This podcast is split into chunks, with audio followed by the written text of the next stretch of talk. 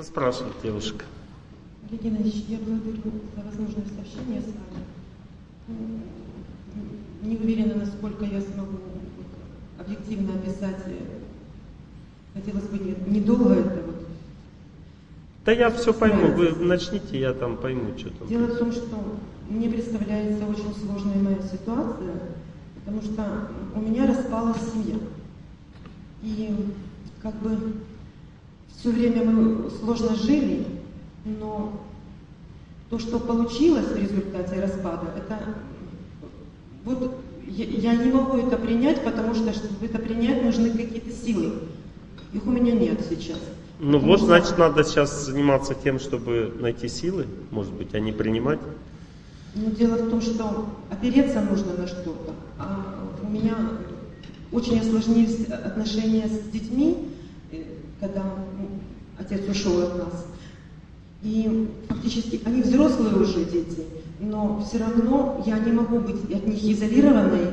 И вот когда я поняла, что я зашла в тупик, я, оглядываясь на прошлый свой путь, увидела, что э, мною было совершено огромное количество ошибок, но опять-таки дело не только во мне, а мы жили общую жизнь, видимо, ошибался и он, но это, это ничего не меняет на данном этапе. Можно я кое-что скажу? Да.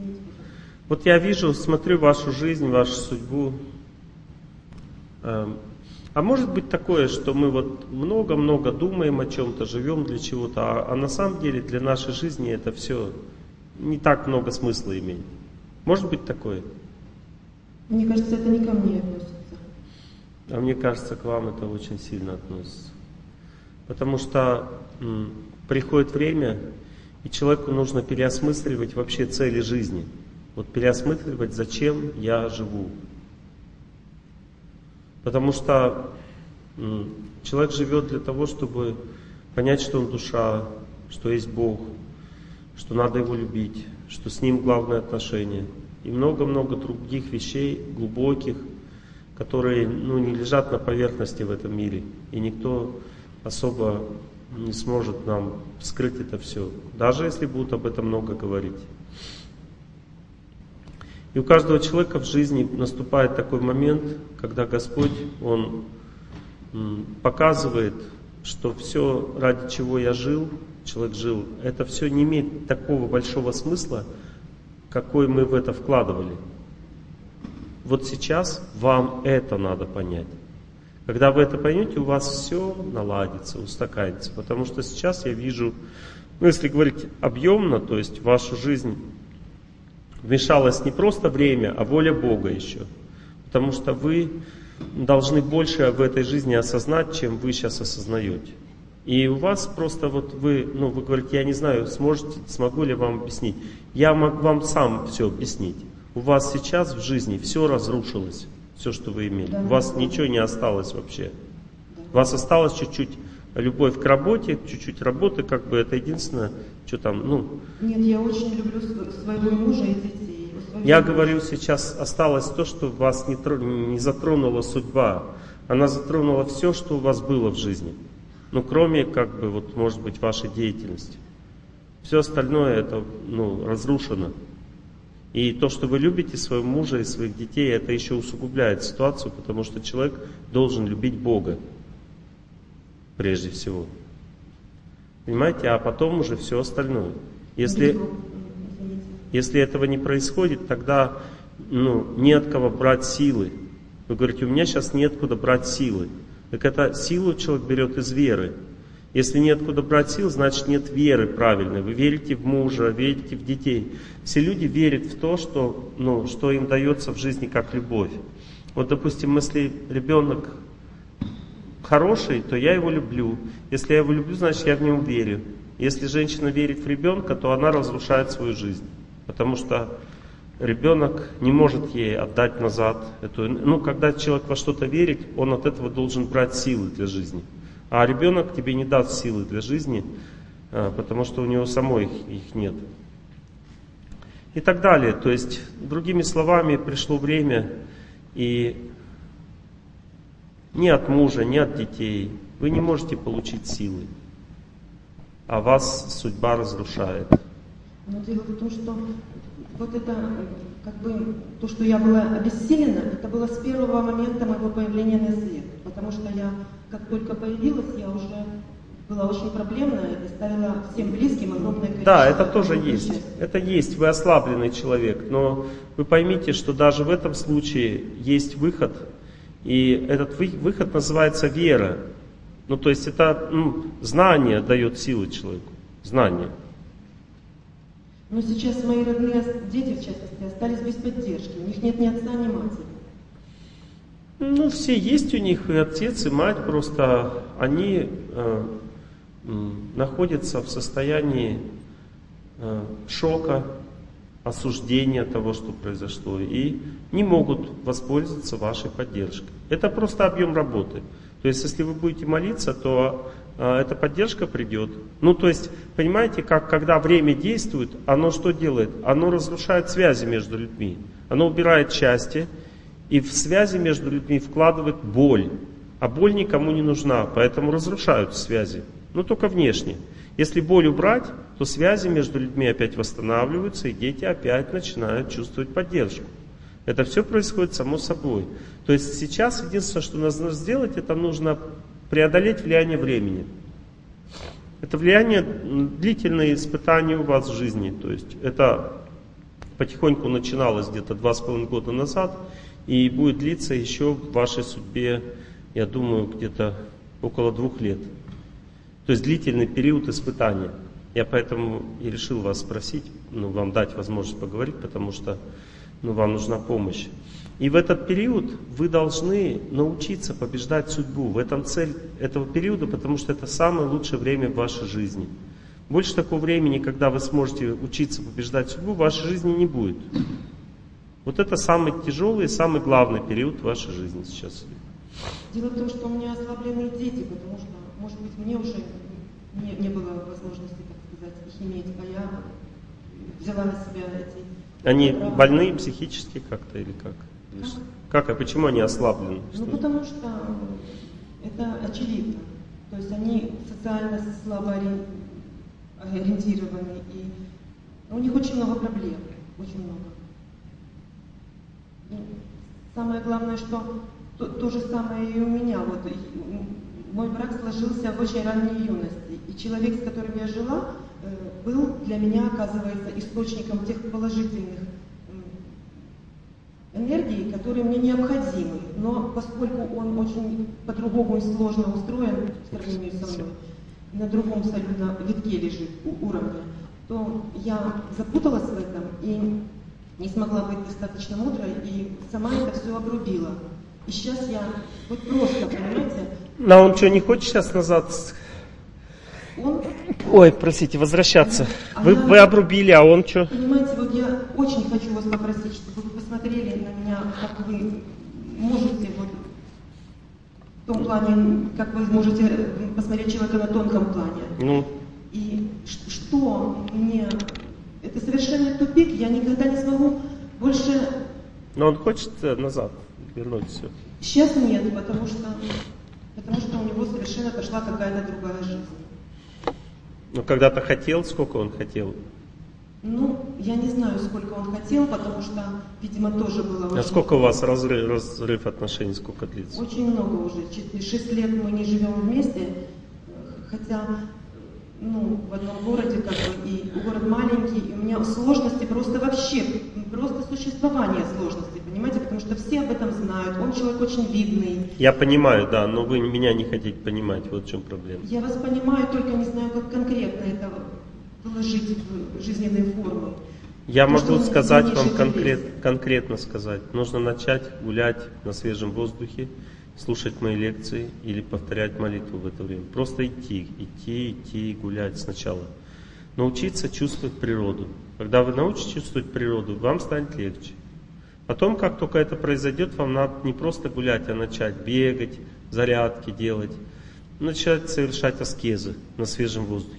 Когда вы это научитесь делать, вам надо начинать учиться молитве.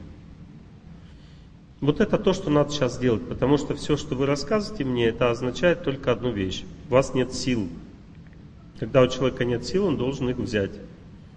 Но когда у меня были какие-то силы, я их употребила совсем не мудро. И потому, быть, и... Силы невозможно употребить. То есть, если они есть, они постоянно пребывают, и постоянно ты их отдаешь. То есть, человек получает силы, отдает, получает, отдает. И так он должен жить. Не то, что вот силы есть, я их употребил, теперь у меня их нет. Такого не бывает в жизни. Это неправильное мышление просто. Ну, вы знаете, я природу всегда очень чувствовала. И, ну, как бы меня это и в тупик завело, потому что я считала, что в своем чувствовании природы я могу противостоять обществу, там, этому продвижению. А вы не противостоите, вы получили силы от природы, всем желаете счастья. А вот я православная, и мне очень сложно в своей традиции применить э, ваши молитвенные правила, хотя я понимаю суть. Ну а что, в православном вере нельзя всем желать счастья? Да можно, конечно. Ну и желайте. Сами молитвы, они многословные, многоречивые, очень ну, такие, ну, как бы... Православные? Да. Ну вот, допустим, есть Аллилуйя, Аллилуйя, Аллилуйя, Аллилуйя. Да, да. Это называется Богу хвала, Богу хвала, Богу хвала. Что, нельзя повторять? Ну, как-то так православные не молятся в таком... Ну, а вы молитесь. Или Отче наш повторять, не такая длинная молитва. Можно сокращенную молитву Отче наш повторять. Ну, я хочу, если, конечно, это не, не затруднит, сказать еще, вот что с молитвой очень сложно произошло несколько лет назад, три года назад, когда вот э, было очень тяжелое состояние, и тоже так молилась ночью, а потом почувствовала, что какая-то сила невероятная идет с неба, которая просто меня сейчас пригвоздит. а вы не бойтесь эту силу, вы настройтесь на ту силу, которая дает победу, и побеждаете вместе с ней. У меня разок был такой случай, я разок лежу просто в постели и смотрю на небо, мысленно на небо смотрю, и там такая голова злая на небе, как планета целая, такая голова злая. И она берет вот так меня за, ну, как бы за пупок и тянет, вытягивает из меня жизнь. Вот так вот потянула. И я такой, как бы, э, меня аж от постели оторвало. Я не знаю, то ли физически, то ли на тонком плане, я даже не понял тогда. Вытащила меня, я вот так болтаюсь, она за пупок меня держит, я, у меня тело вот так, как это, туда-сюда, так вот. И тащит, и тащит, и тащит, хочет вынуть жизнь из меня. Ну. И я смотрю на нее, и просто одна мысль. Бог меня защищает. Тут же прям раз и все закончится. Просто одна мысль. А у вас какие мысли в это время? Ну, я в тот момент поняла, что жизнью я расстаюсь, потому что у меня... Э, а что надо было понять? Я не знаю, что надо было понять. А я вам объясняю? совершенно была не... Я вам объясняю, что надо было понять, потому что со мной произошло. Я вам объясняю, что надо было понять, что Бог вас защищает. Это называется вера. Вот то, что я вам сейчас говорю, это называется вера. Но у вас этой веры нет, потому что вера дает силы человеку. Даже человек, когда любит кого-то, верю в тебя, дорогую подругу мою, это вера от пули меня темной ночью хранила. Радостно мне, я спокоен в смертельном бою, знаю, встретишь любовью меня, чтобы со мной не случилось. Понимаете, это даже вера в человека, и то такая сильная, что человека невозможно убить. Это факт. Но если вы верите в Бога, то тогда вот все, что вы сейчас чувствуете, а вы чувствуете себя очень плохо, все это закончится. Больше того, я могу вам сказать, что ваш муж любит вас, просто ему надоели ваши прибабахи уже, вот здесь вот сидят уже. У него все эти ваши сомнения, страдания. Олег Геннадьевич, он с другой женщиной сейчас утверждает, что она его жена, хотя это не так. Ну, неважно, даже если он не вернется к вам, хотя он все равно вас любит. Вот. Даже если он не вернется, то Бог даст другого. Нет, это не проблема. Говорят, я не хочу этого. Ну, вы не хотите или не хотите, это кто вас спрашивает? Вам надо прийти в себя сейчас, понимаете? То есть вам надо успокоиться, восстановиться просто и вот этим сейчас заняться. Я боюсь детей потерять. Ну хорошо, мы можем чего-то бояться, но пока человек не успокоится, он не может восстановиться и победить судьбу. Вы вчера были на лекции? Нет, вчера не была, я живу в другом городе. Вам надо послушать вчерашнюю лекцию, это все для вас. А потом будем разговаривать. Потому что я не могу вам еще раз эту лекцию прочитать. Скажите, а по здоровью я кому-нибудь, чтобы вас не могу? Ну, подойдите к Максиму, по моему помощнику. А где он? Ну, где-то здесь, там, в фойе. Спасибо. Знаете, я вам одну вещь скажу. Вы научитесь слушать. Вот вы сейчас мне, ну, как бы хотели донести. Вы сейчас можете после беседы сказать, Олег Геннадьевич, он, ну, ничего не выслушал меня и как бы и все равно не понял, как тяжело мне. Ну, так, вы будете думать так. Олег Геннадьевич все понял, как вам тяжело. И хотел вам объяснить, что делать. Но вы ничего не поняли. Нет, Олег Геннадьевич, я вас слушаю уже не первый день и очень хорошо понимаю, если бы я не, не понимала и не верила вам, я бы не приехала. Ну тогда, а что вы говорите нет? Я говорю, вы ничего не поняли? Вы говорите, нет, я все поняла. То есть, значит, вы опять... Я э, понимаю, просто мне это не дается пока. Пока не дается. А жизнь настолько Я- сложна, что я вся Я расстроена. понимаю, но вы должны понять тоже, что все зависит от настроя. Если вы решите, хотите, хотите помочь своим детям сейчас, то вы не сможете им помочь. Если вы хотите восстановить семью, вы не восстановите. А если вы хотите научиться чувствовать Бога, верить в Него, чувствовать природу и восстановить свои силы, тогда у вас это получится. Потому что именно этим вы должны сейчас заниматься. Но вы упрямитесь. Вы хотите делать то, что вы хотите.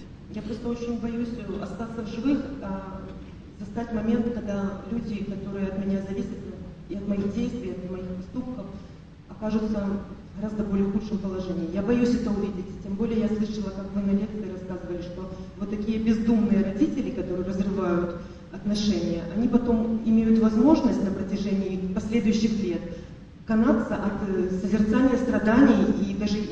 ну, вы знаете, я сейчас боюсь, вот, что я не смогу прочитать лекцию. Я понимаю. Не, вы не понимаете, я вот боюсь, все.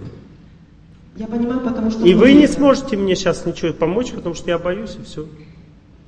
Вот я боюсь сейчас, что я, ну, вы же все пришли меня слушать, и я не уверен, что я смогу справиться с этим. Все, я боюсь. Вы иронизируете, потому что вы мне... Я не иронизирую, я сейчас раз рассказываю вам ваше настроение. Это называется упрямство. Спасибо. Вот теперь поняла. Давайте микрофон. Вам надо понять, что... Вот послушайте меня все. Люди думают, я такой бескорыстный, я думаю всегда о других. Это не бескорыстие. Бескорыстие это когда человек восстанавливается с целью кому-то помочь. Вот это честно.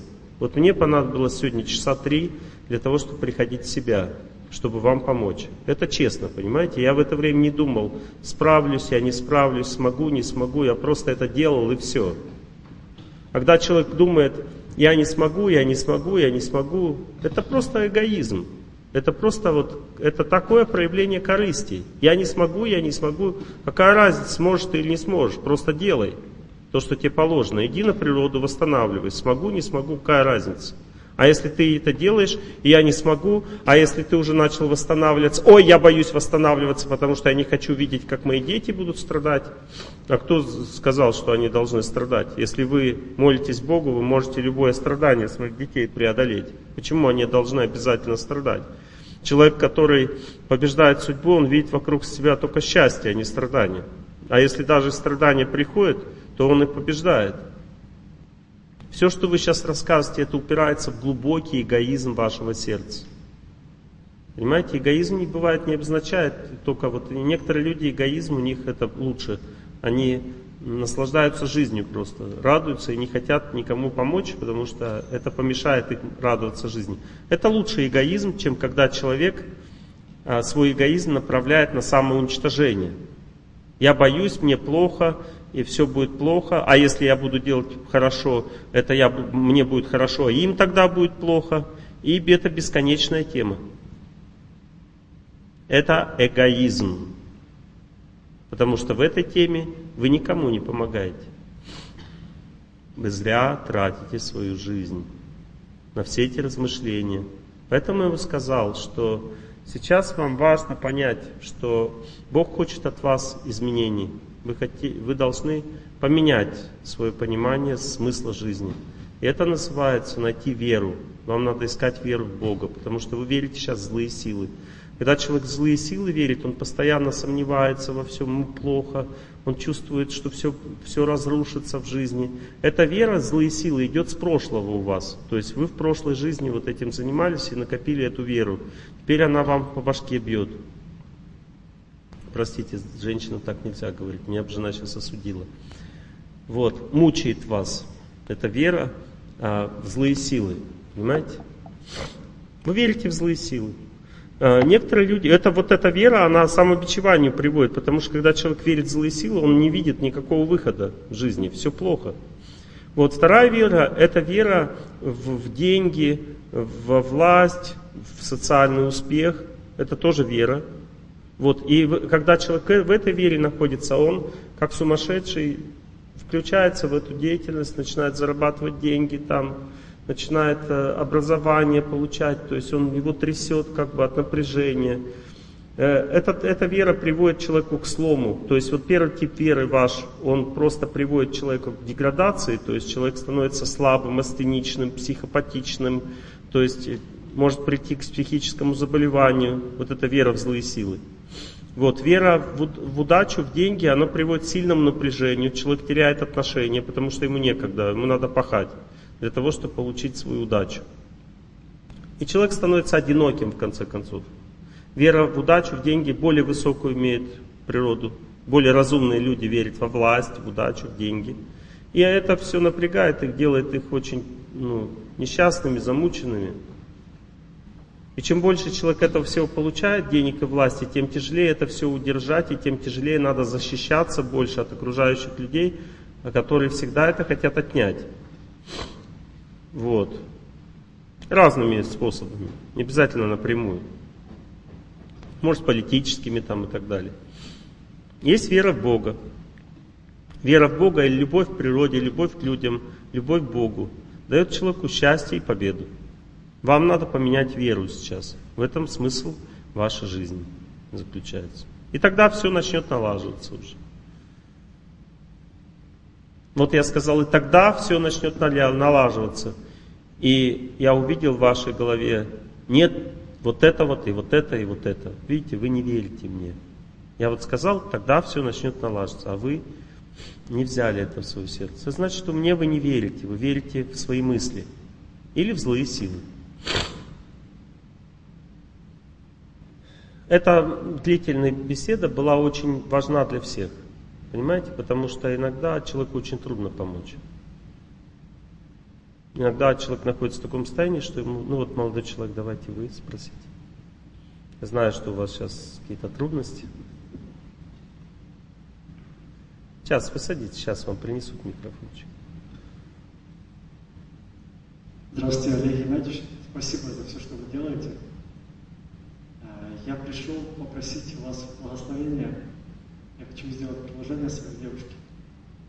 И она приехала из Москвы сюда.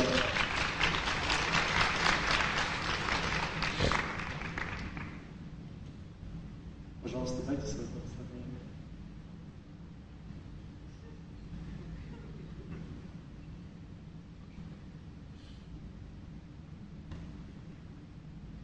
Благословение означает какие-то сказать вещи, которые потом помогут в жизни. Это не просто какие-то слова удачи. У вас могут быть трудности с жильем по вашей судьбе, какие-то, ну или с возможностью быть вместе. Это трудности могут быть. Надо их терпеть, они не будут вечными. Они, я думаю, год через два, через три закончатся. Это первое благословение знанием. Вот. Второе благословение такое, что у каждого человека есть какие-то ну, сложные в жизни вещи. Вот, э, допустим, у вас есть, э, вы сомневаетесь часто в каких-то вещах, вам трудно принять решение. Вы должны ждать, когда он это сделает, и его вдохновлять на это. Вас наоборот возможность легко принять решение есть, у вас противоположное качество в этом. В этом плане вы друг другу можете помогать. Но если вы будете его обвинять за это, то он будет еще хуже ему будет. Запомнили, да? Второе благословение. Третье благословение. Она много думает о каких-то вещах сложных и может войти в депрессию в этих мыслях. То есть так задуматься, надуматься, что э, уже как бы сил нет жить. Вы должны ее вытаскивать из этого. Просто помогать и общаться, вытаскивать из этих мыслей. Вот. Ну, в целом, как бы я все сказал предостережение. Считаю, что у вас нормальная совместимость хорошая. В целом все хорошо, все нормально. Вот. Я желаю вам счастья. У вас все хорошо. Спасибо большое.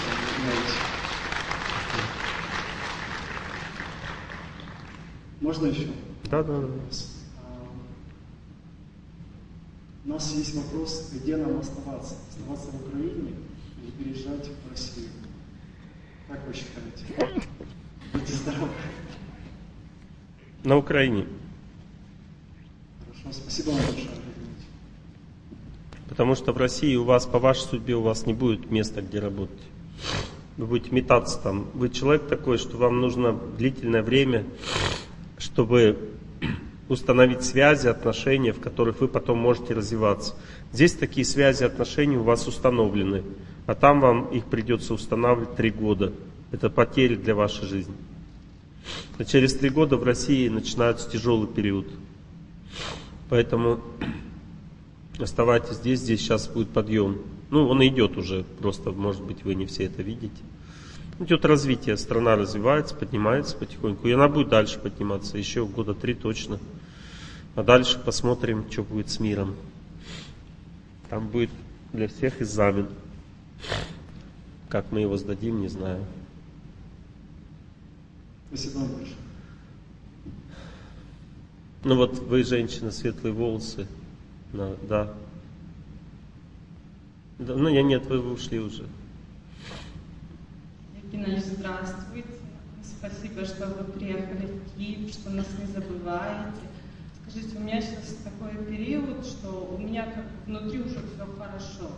И я понимаю, что надо дальше молиться, но как бы счастья уже много, и несмотря на то, что ситуация не, ну, не поменялась. Потому что время не пришло меняться. То есть э, с точки зрения судьбы она не поменялась. С точки зрения вашей силы она поменялась. То есть вы поняли, как правильно жить, и ее побеждаете, несмотря на то, что она действует на вас.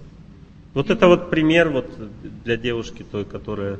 Это для вас специально вот сейчас Мне уже сказано. просто легко, светло, хорошо, и я не знаю, как бы, ну, я понимаю умом, что нужно идти дальше, и, и ну, как бы на, на каком я этапе нахожусь сейчас? Вы, вы почти победили все, но действует время. Каждый день оно дает новые трудности. Потому что действует оно сейчас плохо на вас, продолжает еще действовать. Но это скоро закончится. То есть месяца четыре и у вас поменяется уже это влияние планеты. И все, что вы накопили, оно начнет действовать на вас, в вашу пользу. А вы накопили силы в отношениях с Богом. Эти силы принесут вам удачу в будущем. А сейчас они продолжают вам экзамены давать. Ну, чтобы вы их сдали хорошо, закончили. Спасибо большое. Ну, что вы хотите меня спросить? Улыбаетесь мне. Э, Спасибо, Олег Геннадьевич, большое. Э, Спасибо вашей жене. Я послушала ее лекции, очень вдохновилась. И хотела спросить, вот я осталась одна с ребенком, и мне 37, почти 38. Молодая.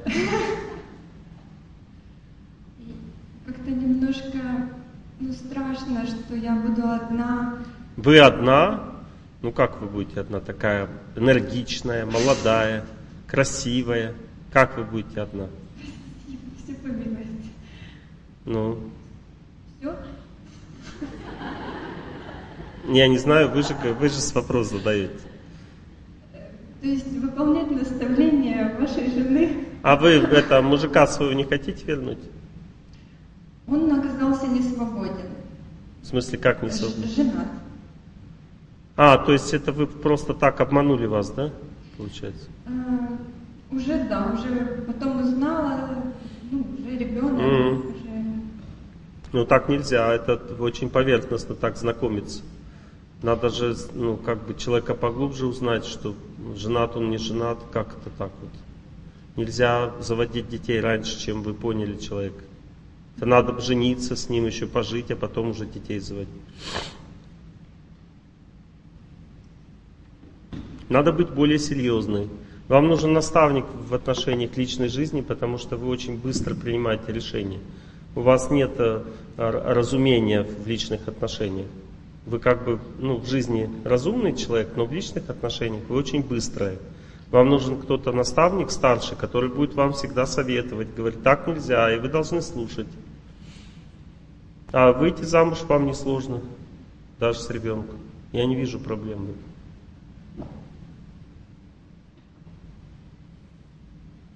Ну, вы спросите. Это будет последний вопрос. Нет, вот на первом ряду мужчина. Дальше будет лекция уже у нас. Вам не душно слушать вообще? Нормально? Или душновато? Нет? Олег Геннадьевич, скажите, пожалуйста, как вести себя с женой, которая от, от, ну, плохо относится к моему, так скажем, духовному развитию? То есть лекции, храм. А это все зависит от вас. Ну, то есть, если вы лекции, храм для вас это жесткая позиция ваша внутренняя, то тогда она пугается этой позиции. Она неплохо относится, она просто не понимает всего этого. А вы не понимаете, что человек не может быстро менять свои взгляды. Но она меняется, но а, ну вот понимаете, проблема не в ней, а в вас. Вы фанатично настроены. Хоть вы ну, не фанатичный человек по природе, вы гуманный человек, но вы настроены фанатично, потому что вам нужно, чтобы она менялась. А она не понимает, что от нее хотят. Она не здесь, не в зале? Нет, нет. Она не понимает, что от нее хотят вообще. Как бы она живет нормально, вас любит, вер, верная жена. Вот. Ну, как бы просто, ну, снисходительно относитесь к ее страхам. Она же боится вас потерять, ну, это естественно. А?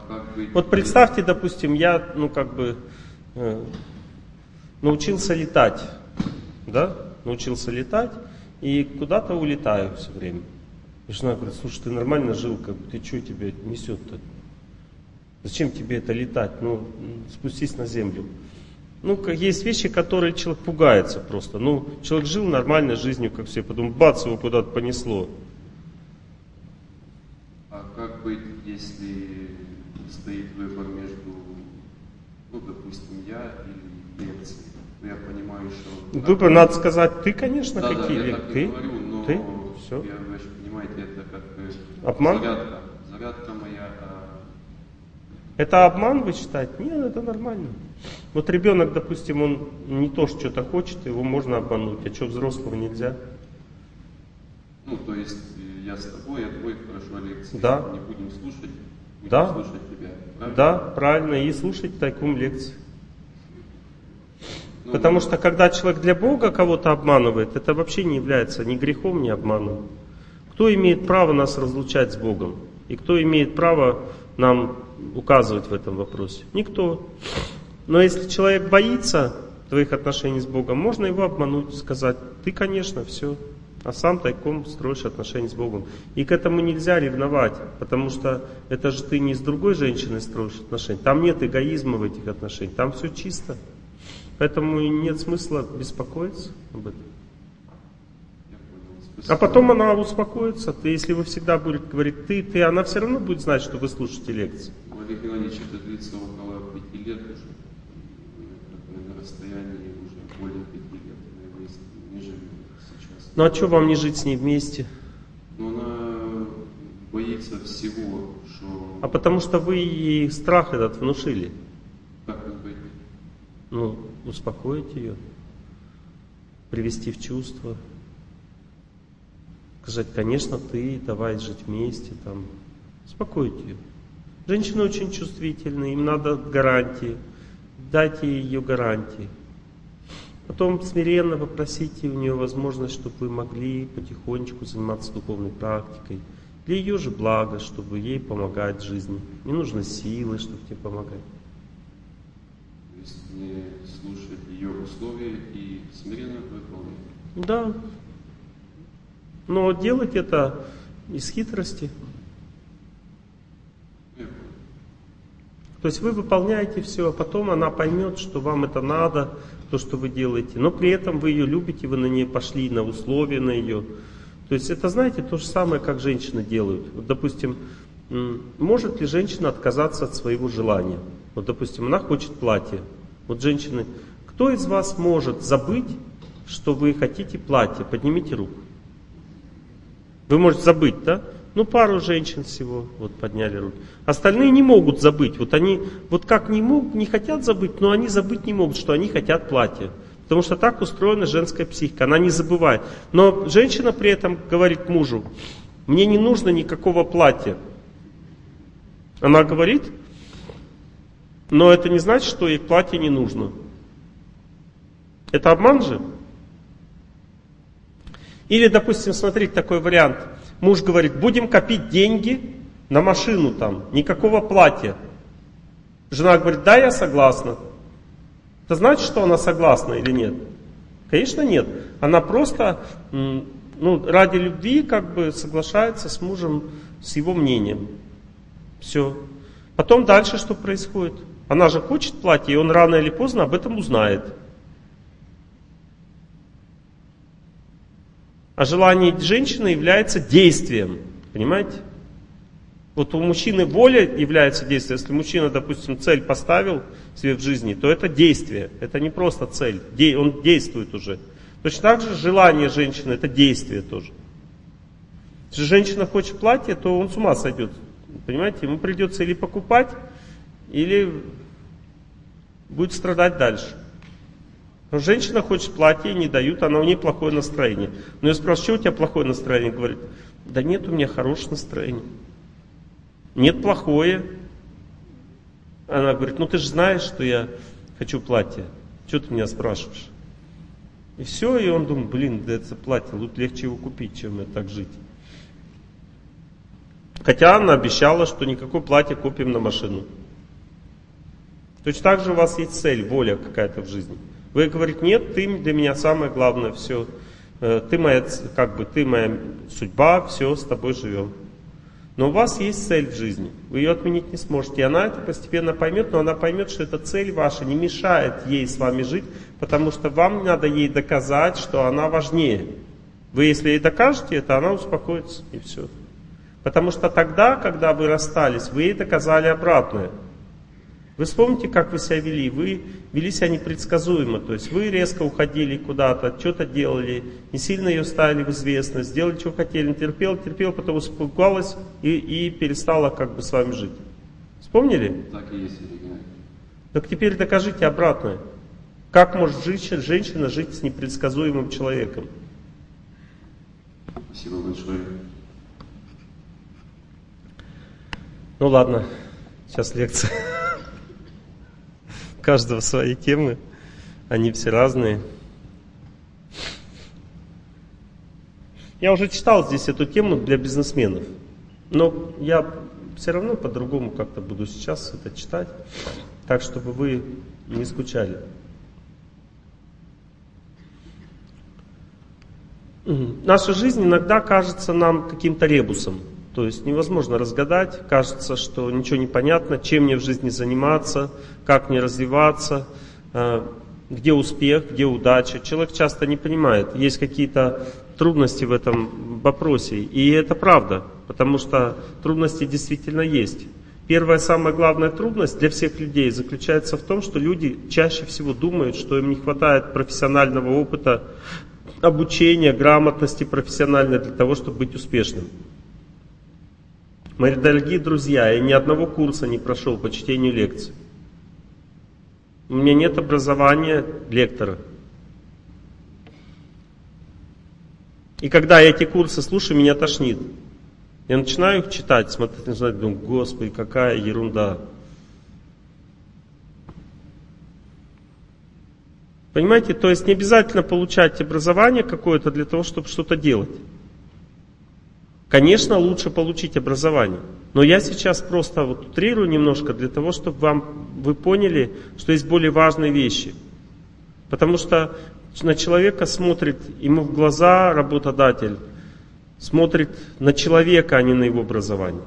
Людям нужен человек, понимаете? И человек, он состоит из его силы, из его характера, из его способности работать вообще в целом. Вот людям сейчас не хватает силы внутренней, характера и способности работать. Если брать работодателей, допустим, непрофессионального опыта людям не хватает. Хотя это тоже есть.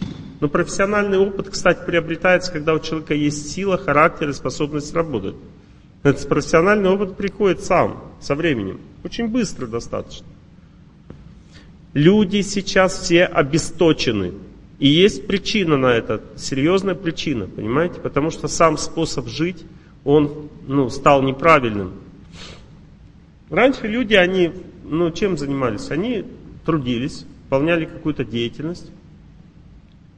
И в свободное время им некуда было зарыться, потому что не было ни телевизора, ни радио. То есть были книги, допустим, но в основном они были такого философского, какого-то глубокого содержания. Понимаете? А еще раньше вообще были только священные писания, больше вообще никаких книг не было. Если ты хочешь почитать, то читай священное писание, мудрые книги. И книги означало мудрость, понимаете, раньше. Сейчас всякую билиберду пишут, просто чтобы люди развлекались. И вот в этом проблема заключается, потому что когда человек развлекается киношками, а, компьютерными играми, книжечками всякими, когда человек развлекается, он не копит энергию в это время, он не становится сильнее, он просто отвлекается от своей проблемы. Вот, допустим, если у тебя, допустим, ты на машине едешь, да, и у тебя кончается бензин, и ты переключаешь скорости, раз там переключил, вроде экономнее стало, потом раз, и, и так далее. Что у тебя бензин не, не, от этого не, не, пополняется? Нет, он может уменьшаться чуть поменьше. И так далее. Вот мы так живем, то есть, понимаете, мы не, не бензин не заполняем, не, бак не заливаем бензином. Понимаете, мы истощаемся все время. Единственный способ заряжаться у нас это сон и еда. Но эти способы заряжаться очень слабые. Сон, например, дает человеку отдых, но волю не восстанавливает. Веру не восстанавливает. Способность побеждать не восстанавливает. Ощущение удачи не восстанавливает. Спокойствие в сердце не восстанавливает сон. Еда дает силы, физические и психические, но она не дает человеку ощущения, что он сможет победить, что он справится с ситуацией.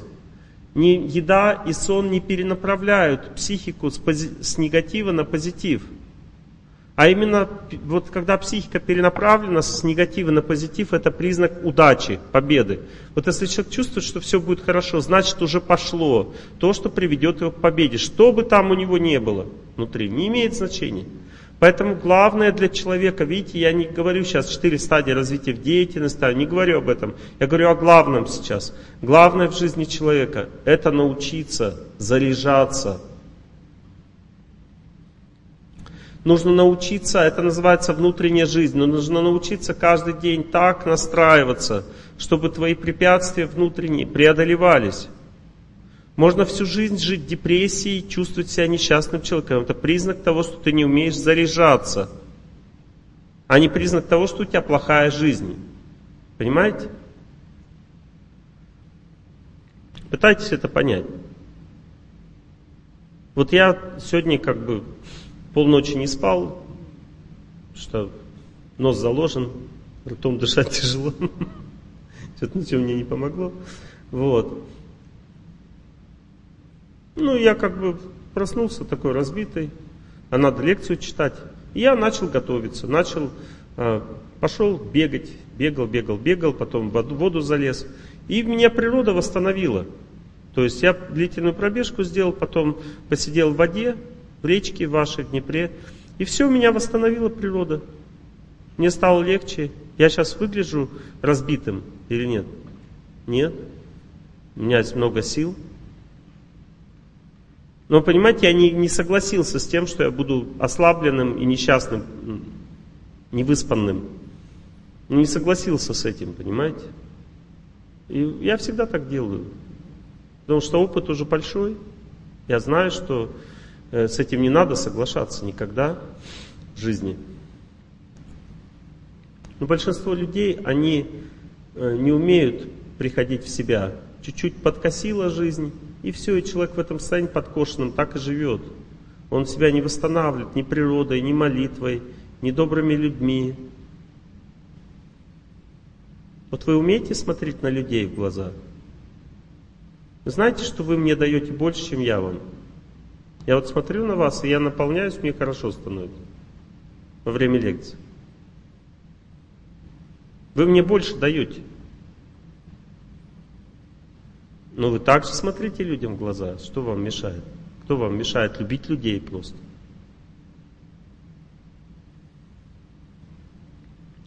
Так запомнили главное, да? Вот если это главное есть, то вы пройдете все эти стадии развития. Если нет, может быть так на первой останетесь.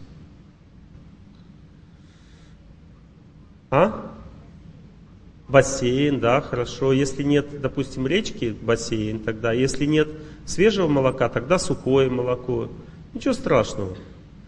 Все это хорошо.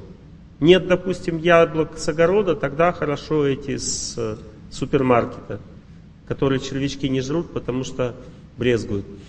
Вот. Червяки не любят синтетику, понимаете? Нужны нормальные свежие яблоки. Вот они поэтому не едят. Но мы едим нормально, ничего страшного, понимаете, не надо придавать этому, все, яблоки плохие в магазине, в синтетика, значит сил не будет, все помрем. Неправильное мышление. Силы можно получить не только от яблок, можно от природы получить, от людей, от Бога и так далее. Кушаем то, что можем кушать, что Бог дал, и учимся жить правильно. Вот это правильное понимание вещей. Если этого не будете делать, бесполезно говорить о развитии. Его все равно не будет. Вот теперь дальше поехали. Если говорить о развитии. Предварительно кое-что скажу. Предварительно. При, перед тем, как развиваться мужчине и женщине, нужно пройти м, определенный такой при, пригорок в жизни, такое препятствие, после которого начинается развитие. И для мужчины, и для женщины этот пригорок или препятствие э, всегда стоит очень актуально. Для любого человека. Это препятствие в женщины для женщины означает выйти из зоны, в которой легко жить, в ту зону, в которой надежно жить. В какой женщине зоне легко жить? В зоне увлечения – вот, допустим, у женщины есть увлечение. Это какие-то, допустим, работа или какие-то хобби, интересы какие-то ее. У нее есть увлечение. Это зона, в которой легко жить. Женщина творческий человек по природе. Ей очень нравится, может что-то очень сильно нравится в жизни. И в этой зоне жить очень легко. Но там нет развития. Надо из этой зоны выйти в зону ответственности. Ответственность для женщины это семья. Когда женщина думает о семье, ей тяжело становится. Потому что это ее зона ответственности. И она должна для себя сказать, для меня самое главное выйти замуж, если она не замужем. А если она замужем, она должна сказать, сказать, для меня самое главное, чтобы у меня в семье было все хорошо. Думать так и считать так женщине очень тяжело, потому что это зона ее тяжелой ответственности. Личная жизнь для женщины это все очень страшно и тяжело, всегда. Любая женщина, когда она выходит замуж, для нее это засада. Даже если хороший человек, она думает, а, я не знаю, ну не знаю.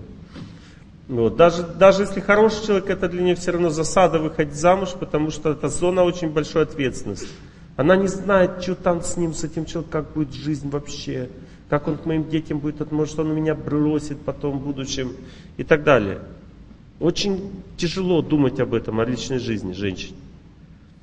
Эти постоянно опять это уборка, там это готовить, стирать, это же капец, как все выматывает, забирает силы. А вот, вы говорите, нет. Ну, может быть, у вас нет, а у большинства женщин да. У вас тоже да, да? Да, забирает силы, и все это тяжело, потому что это зона ответственности для женщин. Потому что женщина не может убираться, как мужчина. Мужчина, он махнул тряпкой туда-сюда, все чистота, как ему кажется. Вот, а посмотри, женщина заходит, ну, господи, какая грязь. И она берет там какой-то такой, ты видишь, вот это видишь, там такая пылинка какая-то, волосинка. Он говорит, я не вижу. Она говорит, это грязь. Это ты так помыл полы. Потому что она это все видит, ей все это неприятно, все это грязь. Вот. Потому что это ее зона ответственности, ее Бог научил так видеть всю эту грязь, чтобы в квартире было чисто. Также она посуду моет, там устает из-за этого, потому что надо все, чтобы чисто, не чисто, не могу и так далее. То есть зона сильной ответственности, беспокойство за детей, постоянно, что там с детьми, он там поел, не поел в этой школе, там, может быть, его обидели. Вот постоянно зона очень сильной ответственности, переживаний женщины, психики. И она, Господи, думает, это семейная жизнь, это же кошмар. Хочу на работу, хочу на работу, хочу в кружок какой-нибудь лекцию хочу послушать, концерт. Потому что женщина на лекциях, на концертах, кружках отдыхает. Вот женщина, когда слушает своего мужа, он, Господи, как ты мне надоел своей демагогией. А допустим, Олег Геннадьевич, так интересно, потому что это не муж. Другой человек совершенно не близкий, как бы послушала, захотела, сделала, не захотела, не сделала. А так интересно все. Вот. Но представьте, теперь моя жена пришла на мою лекцию. Что вы думаете, она приходит на лекцию, лекцию послушать? Нет. Она приходит на лекцию посмотреть, как я говорю. И она сидит и слушает внимательно. Так, это слово неправильно, надо сказать. Она сидит и помогает мне читать лекцию. Ну, то есть, как я говорю, слушает. Саму лекцию не слушает. Я говорю, ты лекцию-то слушала? Она говорит, а что я должна твои лекции слушать? Рассказывай своим слушателям свои лекции. А я буду смотреть, как ты говоришь. Видите, личные отношения для женщины очень тяжело. А все остальное для нее отдых. Она лекции послушала и хорошо, в концертах садила, попели, там потанцевала. А, ну супер вообще. Пришла домой. Там зона ответственности. Женщины, и почему так тяжело? Есть только одна причина. Потому что вы это не приняли, большинство из вас. Примите это вашей судьбой. И вам станет легче. Сразу станет все хорошо, легко. Я по своей жене это вижу, допустим. Ей было очень тяжело убираться, когда она послушала семинар, называется «Магическая уборка». И она начала вот это, в этом смысл какой-то нашла в этой уборке. Сейчас у нее магическая уборка, она с удовольствием убирается в доме, потому что у нее магическая уборка. Она все убирает, и у нее магическая уборка. Супер. Также может быть магическое приготовление пищи какой-нибудь там, еще чтобы был какой-то смысл, понимаете? Надо принять все, что вы делаете, принять вот эту судьбу свою. И тогда вам будет счастливо, легко жить. Вы будете счастливы быть женщиной. И после этого начинается развитие. Вот это препятствие надо пройти. Потому что большинство женщин, они боятся этой семьи, этой, ну, не то, что они все дикие там, все замужем, но все равно боятся семейной жизни, мужа, детей. Все это страшно. Все это как бы тяжело и страшно. Но когда женщина принимает ответственность, это как рыба в воде, там мужика туда там послала, там это то сделала, там детей туда, всех всех разметала, пошла лекцию слушать. Почему? Потому что она сильную позицию в этом имеет. То есть она всем управляет в доме. Мужик, что ли, управляет всем? Он пришел, сел и э, телевизор, все, что он там? Думаете, это зона его ответственности, семья? Мужчина? Нет. Это зона женской ответственности. Она там живет, управляет ситуацией, женщина. Мужчина просто наслаждается жизнью в семье. Он приходит домой, чтобы отдохнуть. На работе впахивает, приходит домой, чтобы отдохнуть. Ну, конечно, он может там гвоздик забить, если жена любит его. А если нет, то, то он не будет ничего забивать. Он забьет на жену уже. Вот. Ну и так далее. Запомнили, да, когда у женщины начинается развитие. Теперь противоположный вариант описываю. Допустим, женщина решила, что сначала надо вот личную, надо сначала ну как-то в жизни окрепнуть. Вот если я, у меня нет нормальной специальности, нет заработка, как бы, ну как я выйду замуж? Я буду беззащитной. И мужчина будет это чувствовать, понукать мной, и я тогда не буду счастлива в жизни. Мне нужно стать сильной сначала самой, а потом замуж уже выходить. Неправильное мышление. Оно вообще делает женщину одинокой и бесплодной даже. Потому что когда женщина так думает, у нее даже гормональные функции расстраиваются. Женщина должна знать, на что она настроилась, туда течет ее энергия. Женщина состоит из энергии, означает из удачи. Вот женщина сама может мужика за шкирку схватить, чтобы он ее замуж взял? Нет. Это он ее добивается. А почему он ее добивается? Потому что она вкладывает свою удачу в этого все. Она решила, что я хочу замуж. Значит, что, это что решение означает? Она начала прихорашиваться, улыбаться, принимать мужчин в свою жизнь, потому что мужчины это такие как бы монстры, которые, ну, у них жесткая энергетика такие, они вообще жесткие люди, с ними как бы тяжело.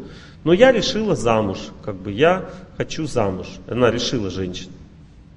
И все, она этим монстрам начала улыбаться, и они уже не такие страшные стали в целом. Потому что мужчина страшный, когда ему не улыбаться. А если улыбаться, он становится послушным, добрым таким, и все, и хорошим человеком. Ну, то есть, видите, э, для того, чтобы выйти замуж, надо сначала принять мужчин, принять, что ты будешь с кем-то жить, не одна. Это все вот женщина должна принять, и это целый путь для нее, в котором женщины в основном идти не хотят. Чем они занимаются? Они ищут себе работу получше, ищут себе увлечения какие-то, хобби, ищут возможности иметь нормальное жилье, нормальный город, нормальное место для жизни и т.д. Ну, естественно, как бы нужен какой-то человек, чтобы был рядом там, с ним тоже можно отдохнуть, развлечься там и дальше искать себя в жизни. Искать себя в жизни означает работа, деятельность, учеба для женщины. Она говорит, мне надо реализоваться. Прежде чем выйти замуж, мне надо реализоваться в жизни, она говорит. Реализоваться означает уйти в пропасть, никуда. Потому что чем женщина больше вкладывает в эту, как она говорит, реализоваться, в увлечения свои, тем меньше у них шансов остается быть счастливой. Потому что она в зону ответственности свою не идет, и она просто зря тратит время в своей жизни. И там вот в этой зоне, как она говорит, реализации, там для нее кажется, внешне кажется все очень хорошо, привлекательно, а внутри она реально не способна жить в этой атмосфере деловой. Потому что деловая атмосфера, особенно у женщины, у которой нет устойчивости в семье, она устойчива в личной жизни женщин, она там очень чувствительна. Допустим, любая женщина на работе очень чувствительна. И очень тяжело на работе вообще жить. Потому что там деловые отношения не сами по себе разрушительны для женской психики. Женская психика соткана из близких отношений. И нужны близкие отношения. Деловые отношения не близкие. Они далекие и такие неприятные на самом деле. Поэтому женщина страдает, всегда устает. Ну, иногда она привыкает к этому, конечно. Но все равно ей тяжело это все. Это не ее среда. Крокодил, конечно, может кого-нибудь а, схватить и на суше, но это не его среда. Вот в воде он просто там, у него все для этого приспособлено. Он может быстро двигаться в воде, там, нападать неожиданно, понимаете? Также рабочая обстановка для женщины это не ее среда. Вот для крокодила его среда это вода, а для слона это суша. Поэтому на суше слон сильнее крокодила, а в воде крокодил сильнее слона. Понимаете? Так и женщина, которая она замуж вышла, она как в воду попала. То есть она в свою среду попала. И тогда она становится сильнее уже. Женщина замужем становится сильнее. Если женщина не переключилась на, на личную жизнь, не переключилась, а в ее голове вот эта идея, что я должна реализоваться в жизни, она доминирует, давайте с разных сторон опишем, что дальше с ней будет. Первое, она будет сохнуть как женщина, терять гормональные функции, у нее будет страдать женское здоровье, у нее будет меньше шансов выйти замуж с каждым годом, она будет терять красоту, и параллельно она будет уставать на работе, то есть если говорить о работе, о деятельности, то там тоже нет никакой защиты, потому что у женщины в этом случае будут четыре стадии. Первая стадия «мне интересно», вторая «устаю», третья «надоело», четвертая «ухожу». Ну, то есть меняю работу и так далее.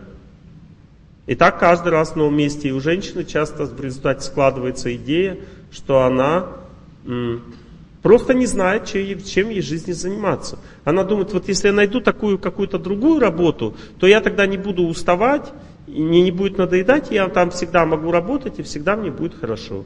Там. Это иллюзия. Потому что если говорить, может ли у женщины быть такая работа, чтобы она там всегда работала и все было хорошо? Может быть. Но для этого она должна быть устойчива. Психика ее должна быть устойчива. Вот смотрите, у женщины разум очень подвижный, быстро двигается. Мысли очень подвижные, не постоянно то одно в голове, то другое. Настроение постоянно меняется. Психика очень движется быстро. Это так вообще не только женщина, а вообще вся женская природа так устроена. Взять курицу, допустим, они постоянно носятся такие, такие носят туда-сюда. Петух носится? Нет, он стоит такой. Смотрит на все. Курицы бегают вокруг него, он стоит, смотрит. Наблюдает за ними. Чтобы не было никакой опасности.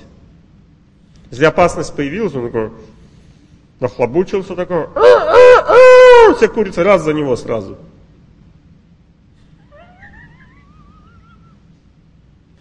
Но когда курица снесла яичко, да, она потом снесла яичко,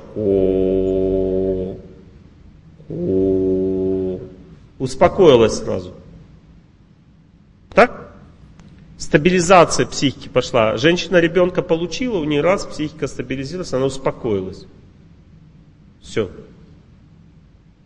Ее тормознуло. Ее все время несло куда-то, тут раз тормознуло. Все, она говорит, у меня появилась цель в жизни. То же самое муж как бы появился, тоже нужно заботиться, появилась цель в жизни. И так женщина, цель жизни у женщины всегда в личных отношениях. И она успокаивается, стабилизируется, и дальше она может уже отдохнуть, пойти на работу, отдохнуть от чего? От дома.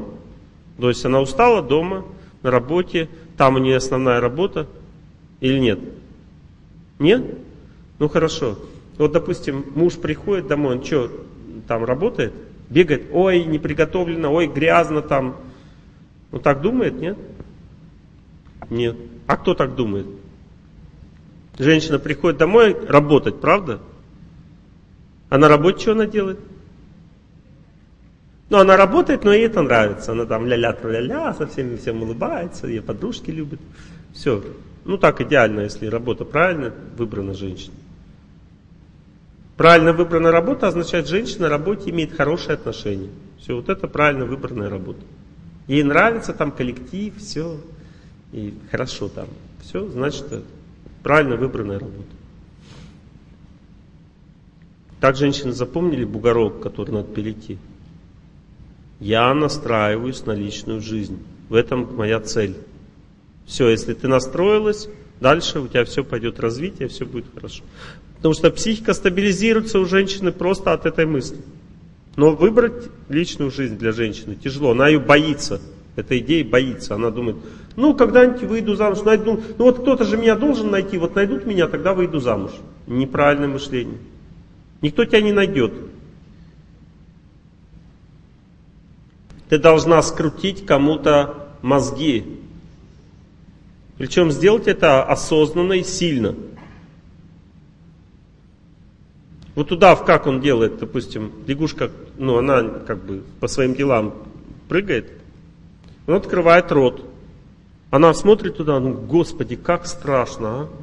Неужели это правда, что вот так страшно? Ну-ка дай-ка я посмотрю. Да не может быть вообще. И она туда раз прыгает, прыгает, и он ее съедает потом. Она просто хочет разобраться, ну неужели так страшно?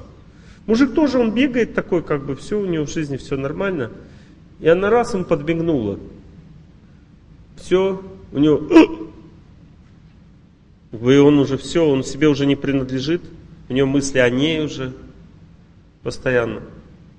Но это в том случае, если она сильная, понимаете, если там слабая, подмигнула, там даже не заметит. Нужна сила, нужно скрутить мозги, рот открыть и ждать, когда лягушка запрыгает сама. Женщина же не бегает за мужиком, она просто ждет. Ну как она ждет? Сильная позиция. Но это для этого силы-то должны пойти туда, ведь надо думать о личной жизни, туда вкладывать силы, не то что, ой, а, я думаю о личной жизни, я замуж не выйду. Но наоборот, я выйду замуж, я смогу, я сильная, красивая, там, нарисовала себе красоту, все, пошла, всем улыбаться, всем служить, заботиться обо всех. Вот это вкладывать означает личную жизнь для женщины. Но это шаг сделать очень сложно. Теперь смотрите, у того же самого мужчины есть такой бугорок, пригорок или скала там у кого, я не знаю, у всех по-разному. Но это вот надо пройти. Этот бугорок или пригорок называется для мужчин, вот для женщины в аскезу войти, да, в личную жизнь это аскеза для женщины. Войти вот это сознание, что мне нужна семья, дети там. Только не сейчас, я еще молодая. Так вот молодая как раз и нужно и семью заводить, и рожать, потому что пока ты молодая, тебе это легко сделать. Молодая девушка, красивая, влиятельная, рожает как из пулемета, у нее все легко получается. Никакого бесплодия. Теперь мужчина. Тоже есть такая вот зона, которую надо перешагнуть. Эта зона называется м, воин. Ты воин или лентяй? Кто ты? Ну я как бы, я не то что воин, не думаю, что я лентяй, ну, впахиваться точно не собираюсь. Понимаете, то есть уже у мужчины не бывает промежуточного варианта. Или он в аскезу себя держит, в аскезе, то есть он как бы, ну, он побеждает судьбу постоянно, он в аскезе. Когда мужчина в аскезе, он становится как конь, понимаете, он такой сильный становится, красивый, тык-дык-тык-дык, понимаете, такой настоящий мужчина, понимаете, он сильный, красивый, такой мощный, влиятельный, энергичный. Но вот цена вот такому состоянию для мужчины постоянно себя заставлять быть в аскезе. И вот если говорить для мужчины вообще, вот, ну, самое простое, то, что я вижу, всегда работает для мужчины. Ну, может быть, есть какие-то исключения, но самое простое для мужчины это ну, физическая активность, это спорт. Ну или просто зарядки там, или гири там. Понимаете, вот включенность вот эта мужская в победу над собой, работу над собой начинается с тела всегда у мужчины, с тела. Точно так же, как женщина красится, чтобы стать сильной, влиятельной, красивой, также мужчина должен делать зарядки, закаливаться, тягать гантели, бегать там. Ну, то есть он должен свое тело включить, потому что Мужчина, у него психика так устроена, или он летит вниз, или он летит вверх. Мужчина не может быть посередине, или он деградирует, или развивается. И включиться человеку, мужчине, можно только через тело. Это мой опыт, вот стопроцентно я вам говорю. Только через, то есть мы говорим, вы скажете, о духовное включение, молитва. Сначала мужчина должен включить тело. Я знаю мужчин, которые там научились молитву читать, но как были хануриками, так и остались. Понимаете, если мужчина не включает свое тело, он не занимается там, гири не таскает, спортом не занимается и начал заниматься духовной практикой, он, понимаете, он становится как божий одуванчик такой, ходит такой, жениться не хочет, на работу не хочет, буду молиться, как бы молиться, и Бог поможет, поможет. Да понимаешь, ты мужик, что значит Бог поможет? Ты должен побеждать судьбу сам. Эта женщина может думать, Бог поможет. Мужчина должен своими руками сделать так, чтобы Бог помог. Понимаете? Ну, то есть мужчине э, вот этот бугорок, через который надо перейти, это включенность жизни. Мужчина не должен скучать. Вот в чем выражается вот скука у мужчины? Скука для мужчины это компьютерные игры, киношка, э, выпивка это уже такая скука уже развернутая.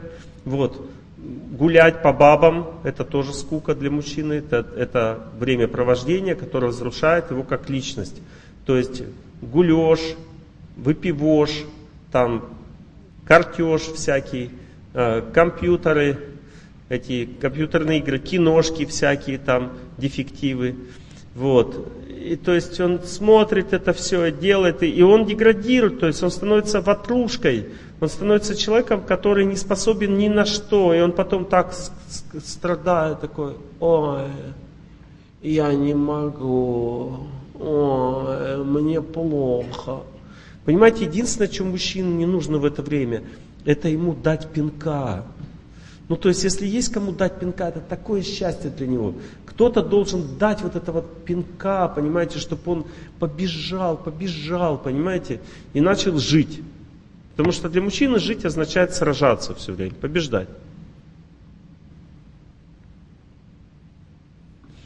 Нужна включенность. Видите, вот этот бугорок надо перейти, то есть это включенность. Но ну, бывают мужчины, которые вроде бы работают где-то там и все, но они не включены. Ну, то есть нет включенности означает, для мужчины нет жизни по, по факту.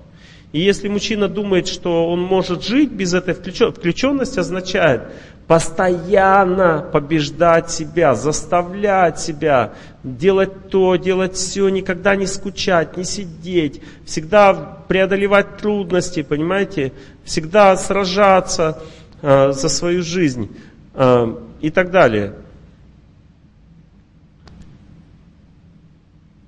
Ну, давайте послушаем. То у нас нет песен, тоже нехорошо.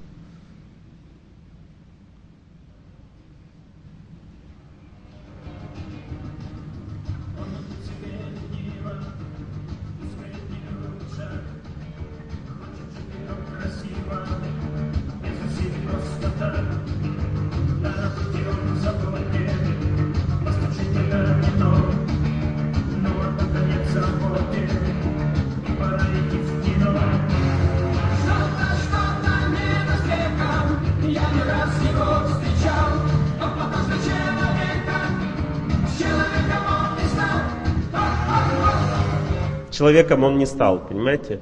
Ну, то есть вот это и есть и невключенность. Я называю вот это у мужчин три стадии развития. Первая стадия у мужчин называется ватрушка. Но каждый мужчина всегда на первой стадии ватрушка, любой. Вот он вырос большой, как бы у него все выросло, кроме мозгов. Ну, то есть, он, ну, женщины видят, что они думают, ну, как замуж за этого человека? Он, он не включенный, понимаете, он такой, у нас будет счастливая совместная жизнь, я тебя люблю. А ты на работу устроился? Это не имеет значения. Имеет вообще значение. Я тебя люблю. Пропала Мальвина, невеста моя. Сбежала Мальвина в чужие края. Помните в мультфильме Пьеро вот это вот, Патрушка. Не включенный мужчина мечтатель такой. Вот. Никому не нужен. А? Мальвина, да, она его сразу, пошел вон, отшила его, все. Итак, вот это вот, да, очень важно знать.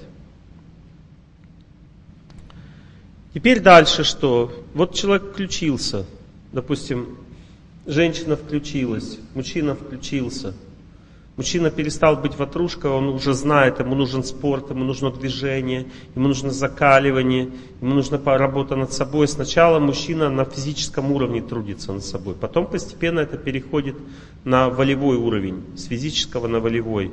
Ему нравится ставить цели и побежать. Допустим, я, он начинает ставить себе обеты. Я каждый день встаю на 15 минут раньше, чем обычно. Все. И он начинает это делать. Это уже после того, как тело включилось, у человека, у мужчины включается воля. И он начинает давать себе какие-то обязательства в жизни, выполнять их и так далее. Вот он трудится над, над собой, включенный становится. До работы еще далеко. Потому что даже в этом состоянии включенном он, ну, он не может принять насилие над собой, понимаете? Он идет на работу, он говорит, поши. И он, да, да, пошли вы все. То есть, понимаете, у него, вот мужчине, когда его заставляют работать, для него это хуже, чем застрелиться. Понимаете? А сам он себя не может заставить работать, потому что он не включенный. Для того, чтобы начать работать мужчине, ему надо пройти целый путь. Что значит работать? Это значит, что он сам себя мотивирует. Он говорит, мне это больше других надо здесь впахивать.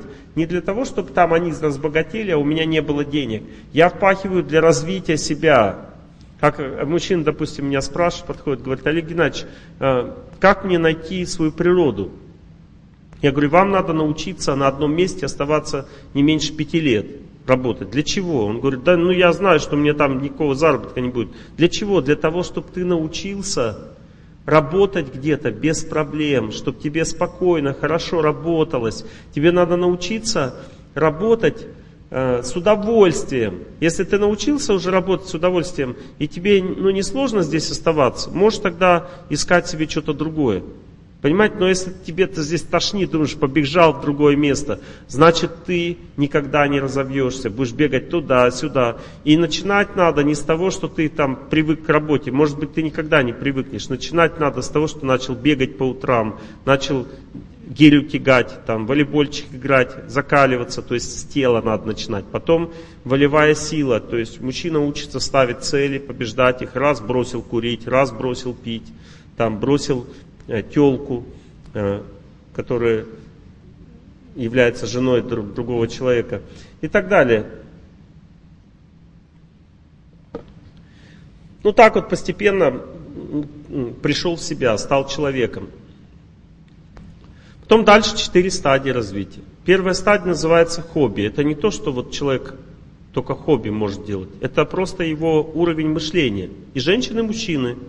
Женщина уже хочет замуж, и она выходит на первую стадию развития, понимания, чем ей в жизни заниматься. Эта стадия называется хобби. Что это значит? Женщина начинает чем-то увлекаться, мужчина начинает чем-то увлекаться, потому что э, хобби означает увлеченный человек. Человек уже начинает развиваться. То есть мужчина растормозился, женщина э, стабилизировалась. Стала, женщина стала с женщиной, мужчина стал, начал становиться мужчиной. И что дальше пошло? А дальше мужчина начинает увлекаться, он начинает чувствовать, что ему что-то нравится делать. На стадии хобби человек не может э, зарабатывать деньги, но ему интересно. Почему он не может зарабатывать деньги? Потому что он не понимает, что значит кому-то приносить пользу. Вот, допустим, я привожу такой пример обычно. Человек рисует картину, выносит продавать, никто не покупает, а он думает, блин, такая красивая картина, чего не покупаете? И, и какой-нибудь разумный человек ему говорит, слушай, она красивая только для тебя. Потому что все остальные не считают ее красивой. Это называется хобби. И ребята приходят, допустим, учиться камни подбирать, да? И вот они там, ну, я начинаю их заставлять бегать там, ну, то есть аскезы совершать, чтобы они стали мужчинами. И потом первые шажки, то есть, о, им нравится камни подбирать. Он говорит, не нравится камни подбирать. И такой, я говорю, чувствую, что я подобрал камень. И я знаю точно, что дальше. Этот камень, вот, который он кому-то подбирает, подходит только ему. И я тестирую этот камень, ему идеально подошел, тому человеку, который подбирает, нет, потому что он его даже не видит. Понимаете, человек на стадии хобби, он не видит людей, он не видит этот мир, он видит только свое желание по отношению к этому миру. Ему что-то нравится делать, и он это делает. Понимаете, ему что-то нравится, и он это делает, но он при этом не понимает, что людям нравится и что нужно. Потому что у него такой задачи даже не стояло. Ему просто хотелось делать то, что ему нравится. И большинство людей, которые подходят, и вот они, допустим, мужчина не, не включенный, подходит ко мне и говорит, Олег Геннадьевич, что-то мне ничего не нравится делать, что мне делать? Я говорю, начните бегать, зарядку делать. Ну, при чем зарядка, говорит, я мне ничего не нравится делать. Ну, при чем зарядка, потому что не включенный. Понимаете, вы лампу хоть ворачивайте, хоть не ворачивайте. Если свет не включить, то лампа не загорится. Ты не включенный, тебе надо включить себя, как мужика. А потом, когда ты включил, начинается хобби, уже глаза квадрат. Олег Геннадьевич, я хочу там вот это делать. Замечательно делай, но как бы денег не будет. Почему? Потому что это никому не надо, кроме тебя. Но это может даже деятельность быть любая. Вот приведу пример. Допустим, человек приходит на работу, у нас пришел менеджер на работу. Ну, природа менеджера, все это, на природе менеджер, все, у него есть способности, он такой человек, его все приняли. И дальше он начинает работать. И он работает, и он, вот ему очень нравится работать с персоналом в том плане объяснять политику партии. Вот объяснять, как надо работать, вот все, он собирает собрания все. Понимаете, а ему надо построить э, вообще схему, как люди должны работать, прописать с ними договора, вот, ну, и следить за тем, как они работают, наказывать их там, поощрять. Ну, то есть ему надо организовать э, трудовую жизнь, будем так говорить, понимаете? А он и мы сколько его не пытались направить на этот путь, говорим, ну сядь, напиши хотя бы один, ну как бы один вот этот, пропиши деятельность хотя бы одному человеку, поговори с ним, справится он с этим нет, как он это сам понимает, сколько он за это хочет денег, ну поговори с людьми по делам, последи, проследи, как люди работают, посмотри они, э, как, сколько человек может вытерпеть, и он может вынести весь этот рабочий день, или может полставки ему надо делать. Посмотри на людей, это его природа это делать, или ему нравится это делать или нет. Столько работы у менеджера, он должен все понять, совсем разобраться, что происходит у него в коллективе. Нет, он собирается с ними и рассказывает им, как надо настраиваться на работу. И мы с ним помучились, помучились и поняли, что человек находится на стадии хобби. Он все время говорит, да мне нравится это делать, я люблю вот это вот делать. А что конкретно ты в этом любишь делать? Я люблю разговаривать с людьми. Вот что, оказывается, он любит. Он любит их вдохновлять на работу, чтобы они работали. Но дальше в сторону шаг он сделать не может. И когда мы заставили его писать эти, прописывать, прям посадили трудоговые договора, он вспотел и чуть не умер. Почему? Потому что человек не может просто в принципе делать то, чего ему не нравится. Это такая стадия развития, понимаете, называется хобби. Вот человек может действовать только в узких рамках того, что ему нравится, понимаете? Вот мне вот нравится вот это все, все остальное я делать не могу э, и не хочу. То же самое с женщиной тоже, она приходит на работу, э, она начинает что-то делать, ей все нравится, она бегает такая счастливая, и говорят, сделай вот это, она М". И никто ее не заставит, потому что она не развита еще. Не развита. Как личность. У нет сил, не хватает сил делать то, что нужно другим людям. А ей, она может делать только то, что ей нужно, и все. Такое развитие человека. Но это уже он через, через пригорочек перешел, понимаете? Если женщина постоянно думает о том, как ей развиваться, она не думает о личной жизни, она даже через пригорочек не перешла, поэтому она не может выйти на стадию хобби. Она только выходит, ой, мне нравится. Дальше что происходит с ней? Так как она не психика напряженная, возбужденная, она начинает сильно входить в деятельность, устает там, э, потом дальше истощается и уходит. Все. Она даже вот не может устояться. Вот когда человек на стадии с хобби работает, он может всю жизнь так работать. Это правда никому не надо. И ему тоже, потому что денег-то нет от этого. Он может всю жизнь так работать, это уже, это уже человек живой, то есть он активный. Мужчина тоже не включенный, он не может на стадии хобби выйти, потому что ему тяжело, понимаете, все делать, тяжело, еще гады заставляют, что они от меня хотят вообще. Ну, то есть мужчина не включенный, хочет только спать и развлекаться, все больше и жрать, он больше ничего не хочет. Женщина не включенная, она тоже хочет только развлекаться, она хочет, чтобы ей приятно на работе было, хорошо. Она ищет себе такую работу. Замуж не хочет, он говорит, придет время, буду думать о замужестве. Сейчас мне надо э, развиться как личность. Не понимает, что развитие как личность как раз в зоне замужества и находится. Следующая стадия ну, развития человека после хобби, человек трезвеет, начинает понимать, что ему нужно деньги зарабатывать вообще-то.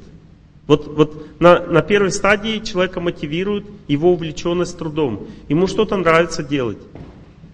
Это хорошая стадия вообще, но не практичная. И потом человек трезвеет, он говорит, да, как мне что-то нравится в жизни, но деньги платят вот там. Потому что есть семья, есть жена, нужно кормить детей там и так далее. Ну, какая-то мотивация. Понимаете, на первой стадии человека мотивирует только его интерес к ну, какой-то деятельности. Ему нравится что-то делать.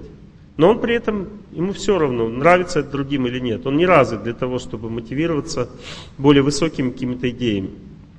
На второй стадии он уже трезвеет, говорит, я был дураком. На первой стадии я был дураком, потому что я не понимал. Надо просто бабки зарабатывать на работе. Просто деньги нужны, понимаете? И поэтому я иду делать то, где мне платят деньги. А точнее, тебе платить-то не будут, если ты не умеешь, правда ведь?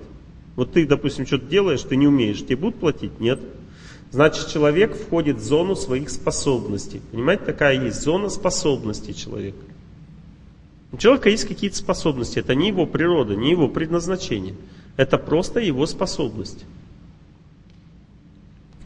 И в зоне способности у человека получается зарабатывать деньги, но там есть одна трудность. Трудность заключается в том, что он впахивается.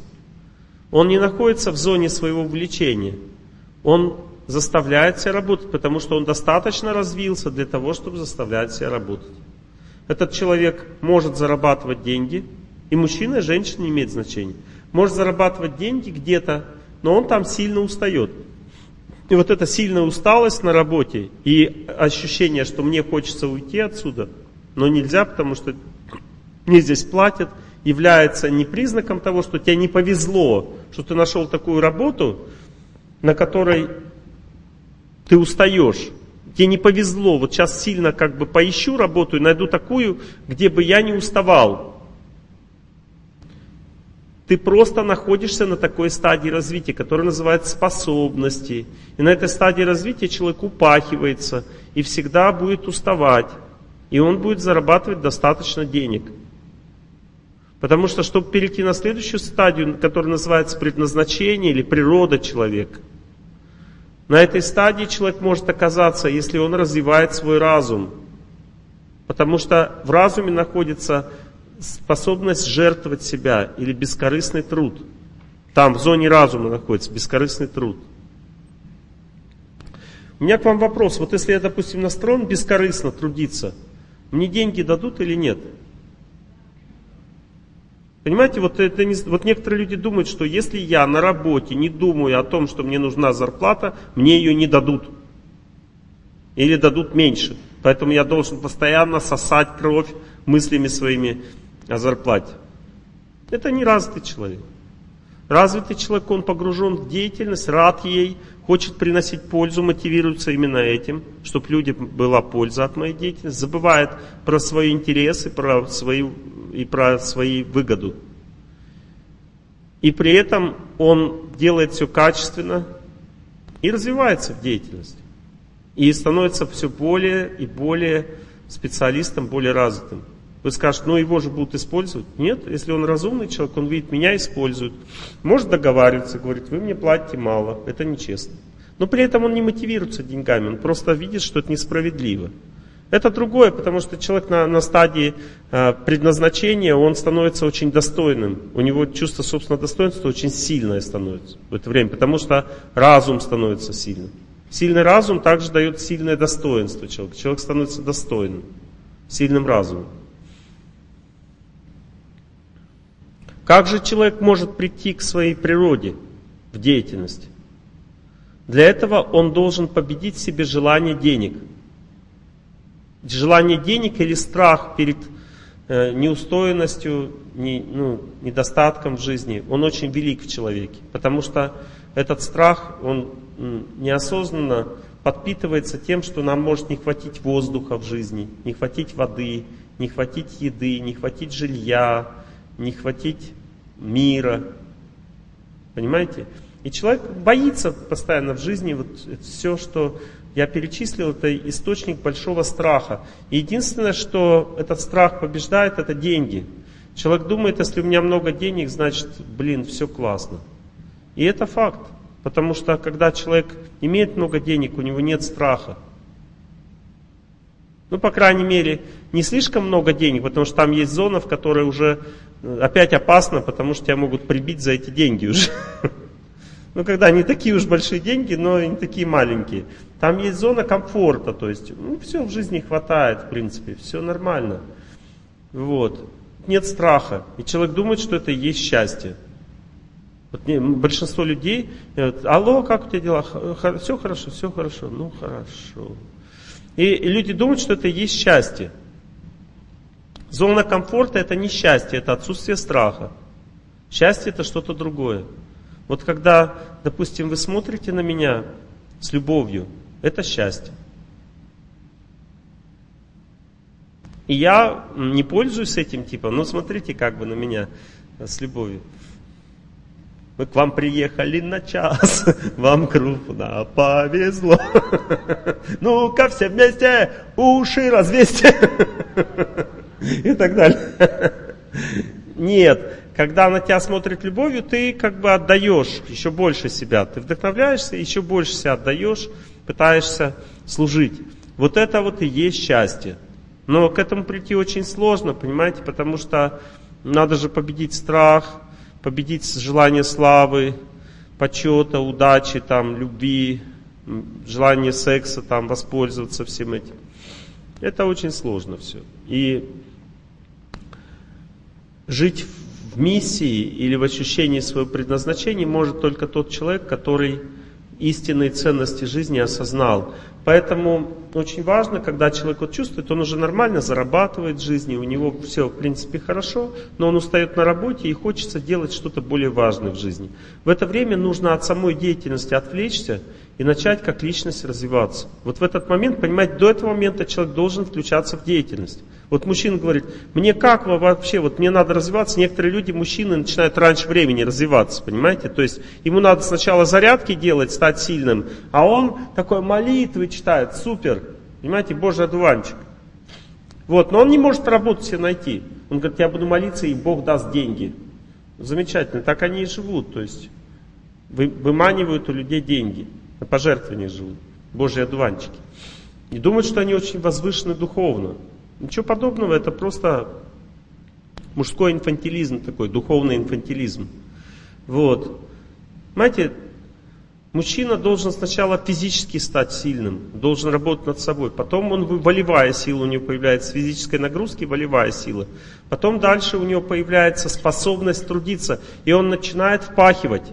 И он начинает учиться любить труд. Вот когда мужчина научился любить труд, ему нужно эту любовь к труду дальше оставить в покое и начинать развиваться духовно. Он должен начать трудиться над собой. И в этом труде над собой он сможет отдать себя миссии какой-то в жизни.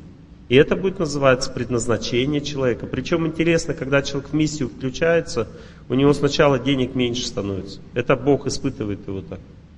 Он осознанно идет туда, где меньше платят и где больше включенности его и самоотдачи, и больше пользы для людей. И потом в этой зоне так сильно человек может развиться, что потом денег намного больше становится, но он уже об этом не думает. Ему же это не важно, но это, эти деньги как бы всегда в его жизни есть. Понимаете, человек, который сильно включен в жизнь, это не то, что он такой нищенка, как такой, ну как бы, и ему по барабану. Нет, он самодостаточный человек, то есть у него есть деньги, есть влияние, возможности. И он такой человек, который занимается деятельностью по своей природе, он растет во всех отношениях. Его статус в обществе растет, его финансовое положение растет, его деятельность растет, развивается, он находится в зоне удачи. То есть ему удача благоговолит.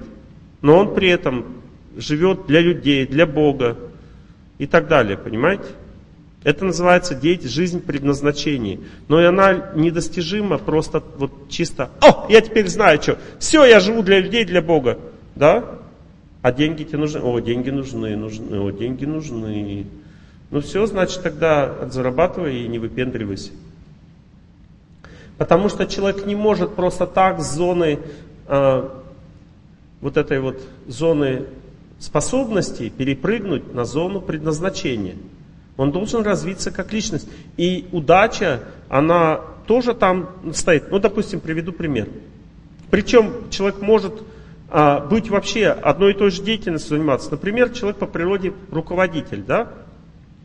Он сначала на зоне хобби там, о, мы сейчас фирму построим, все мне нравится, будем руководить, делать большие проекты, там большие проекты, раздул мыльный пузырик, долгов нахватался, пинка под зад получил, все как бы у него провалилось, долги еле-еле выплатил, начал, вышел на зону зарабатывать деньги, потому что иначе в тюрьму сяду из-за долгов. Все, начал зарабатывать деньги, научился зарабатывать деньги, руководить людьми. Как же теперь э, начать руководить людьми? Не по способностям, а по природе. Вот как человек по способностям руководить людьми? Он зарабатывает деньги вместе с людьми.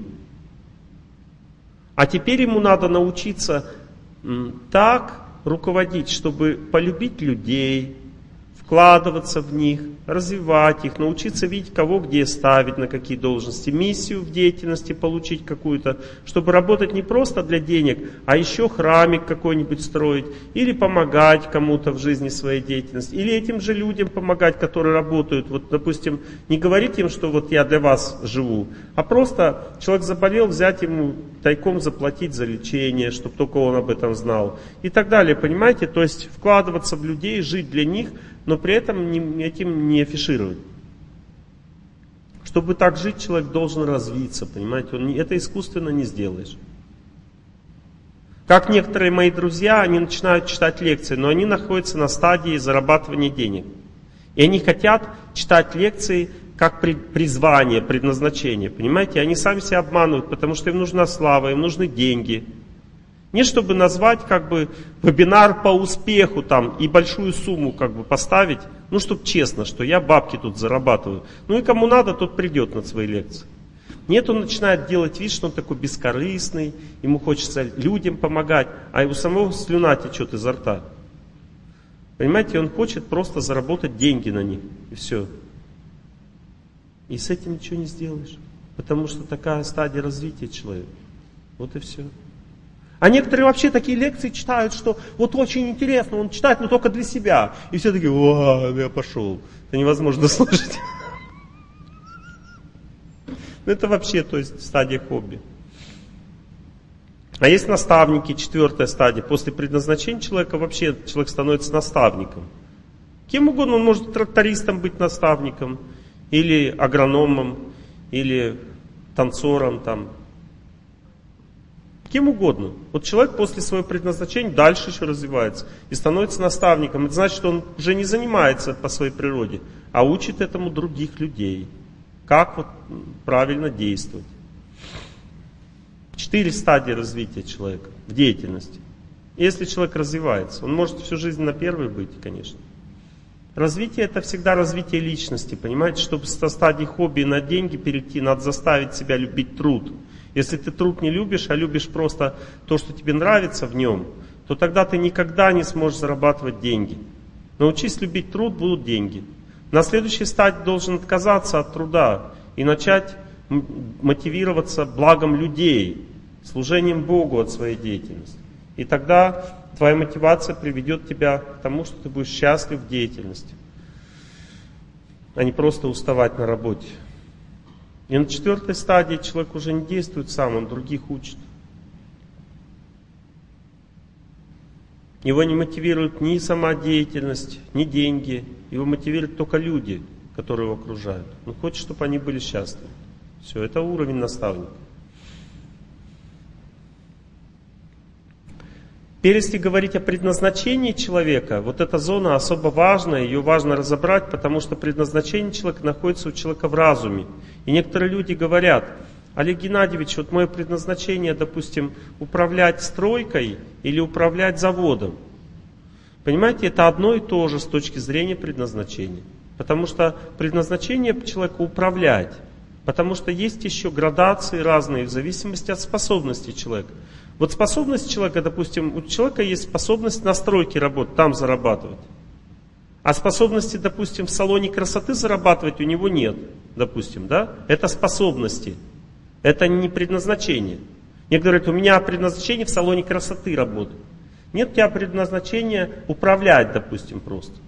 А где ты будешь управлять, это уже зависит от твоих способностей. Поэтому пока ты стадии способности не прошел, ты не сможешь найти, дойти до стадии предназначения, потому что ты сначала пойми, где твои способности, а потом там уже ты реализуешь свое предназначение. Если твои способности в зоне стройки, значит там ты будешь управлять. Если в зоне фармацевтики, там ты будешь управлять. Если в зоне красоты, там ты будешь управлять. Если в зоне отдыха, там ты будешь управлять. Если в зоне э, обслуживания людей, там ты будешь управлять. Если ты управляющий. Но есть четыре категории людей – и они все хорошие. Это не то, что вот только управляющие и бизнесмены могут быть богатыми, как сейчас люди считают. Вот смотрите, первая природа человека, первое предназначение человека – это ученый. Ну то есть что значит ученый? Это значит, что у человека очень высокие идеалы в жизни. Он считает, что знание спасет мир. Это самое высокое понимание вещей. Но это значит, что самое правильное. Это просто самое высокое. И такие люди, они, как вообще у них, понимаете, предназначение, разум человека дает ему развитие с самого детства. Разум у человека всегда формирует его личность, именно разум. Хоть даже разум не развитый, но все равно будет формировать личность. Вот, допустим, если предназначение быть ученым, ну это в кавычках так, ученый, там много специальностей может быть, просто мы так называем, то человек рождается не смелым, не храбрым. Он наблюдатель, он смотрит за жизнью, за всеми людьми, делает выводы.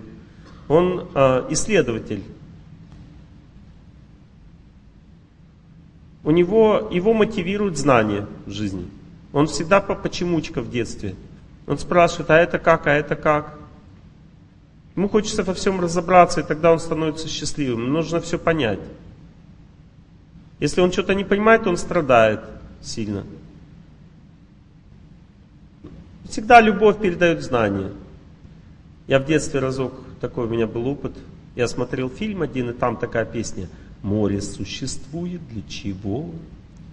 Море существует для того, чтобы глядеть не наглядеться на красоты вечные его.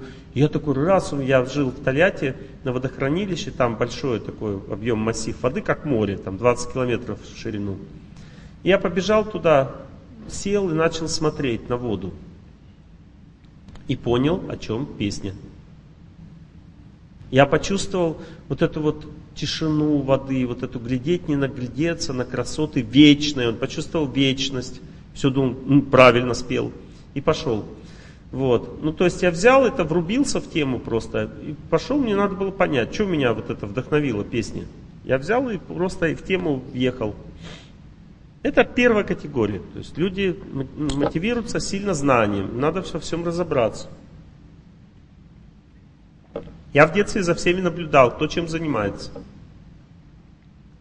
Изучал людей. Иногда в автобусе еду, смотрю на людей. Иногда люди мне говорят, что впялился. И раз отвернусь, потом пять смотрю. Пытаюсь понять, что с ними происходит, как они живут какое у них состояние, что с ними происходит, с людьми.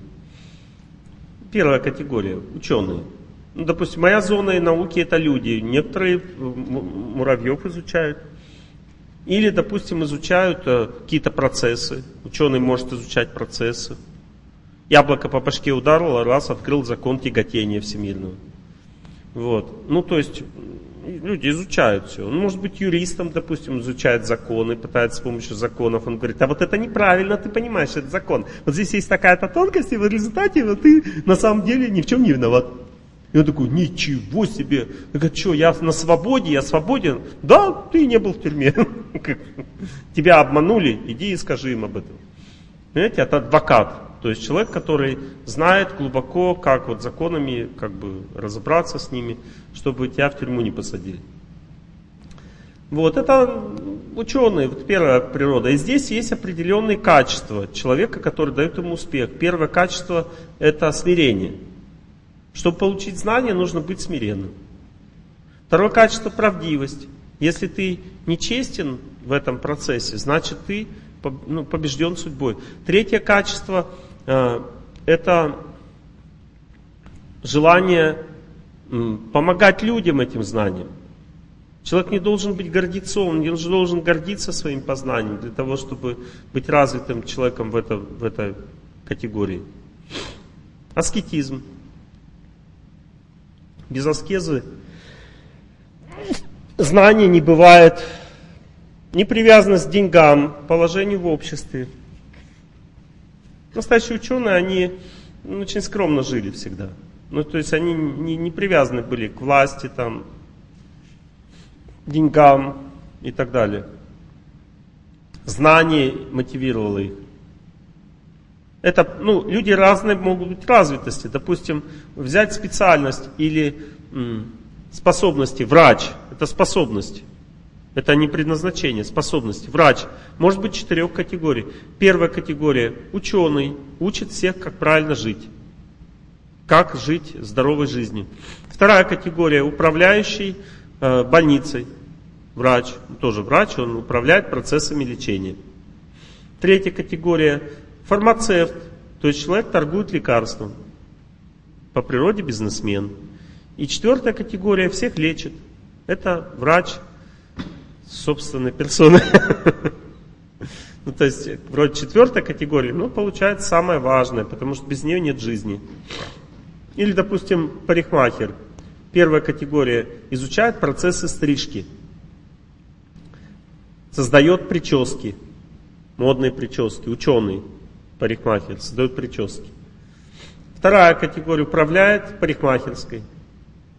Третья категория зарабатывает бабки на стрижке. Четвертая категория всех стрижет. Теперь сразу возникает вопрос, а почему люди так распределяются? В чем причина? Зачем так это Бог сделал? И кто больше денег заработает на всем на этом? Неизвестно. Все зависит от развитости. Есть такие парикмахеры, которые час стрижки там стоит бешеных денег. Почему? Потому что он развитый человек просто. Он действительно такой, он может так тебя подстричь, что ты потом всю жизнь об этом запомнишь. Понимаете? Или врач точно так же, понимаете? Может быть очень востребованным человеком. А может быть управляющий востребованным. А может быть ученый. А может быть бизнесмен. Неизвестно, кто разовьется больше, тот и будет более успешным. Но человек должен жить в зоне своей природы, потому что, я помню, в какой-то момент все ринулись бизнесменами быть. Понимаете, это смешно просто. Ну, это зона всего лишь определенной природы. Почему все думают, что там надо быть? И все начали на менеджера учиться. Управление процессами. Как этот, э, допустим, дворник, это, как называется специальность? Управляющий метлой. А? Как? Клининг, да, то есть управляющий процессом клининга. Вот, но не важно. Все управляющими стали. Вот, неважно. Итак, человек первой категории, как он выглядит? Он такой, не сильно такой, он волевой человек, но воля его идет самосовершенствование. Он не, люб, не склонен причинять насилие. Он даже может заниматься спортом, но не склонен выигрывать, занимать первые места не мотивирован победой так сильно. Он может быть мотивирован, я сам бы когда занимался, я изучал, как это все устроено, как, как ну, все это работает. Но я не занимал первые места, потому что я не был этим мотивирован. Ну, что, как бы, ну, второе, пятое там займу, ну, ничего страшного. У меня не было мотивации первым местом, эта мотивация уже идет у второй категории, у правителей, правителей и у бизнесменов. Но бизнесмен хитростью занимает первое место, а правитель силой. Понимаете, разница есть, как побеждают люди.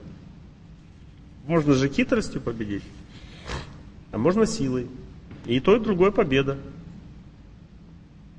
Первой категории люди э, всегда всю жизнь работают над собой. Так должно быть, так они должны жить. И они должны всю жизнь отдавать себя людям, давать людям знания, помогать им во всем. Специальности какие классические? Это врач, юрист, священник, учитель, ученый, тренер. Классические специальности. Вот это первая категория. Бывают и не классические. Допустим, ну, взять инженера, допустим. Бывает инженер, который деньги зарабатывает, бывает, который проекты создает. Вот который проекты создает, это ученый. Вторая категория, так, первой категории, как выглядит ребенок. Маленький ребенок рождается, на нем все нарисовано сразу. Как он выглядит? Он выглядит как мудрец. Он смотрит такой на всех, спокойным таким мудрым взглядом. Все думают, о, у меня мудрец родился. Ну, может быть, и мудрец, если он сможет развиться как личность. Пока он маленький, он, конечно, мудрец, потому что его виден потенциал у маленького ребенка. Кем он будет, неизвестно. Может, бомжом. Бомжи тоже бывают четырех категорий.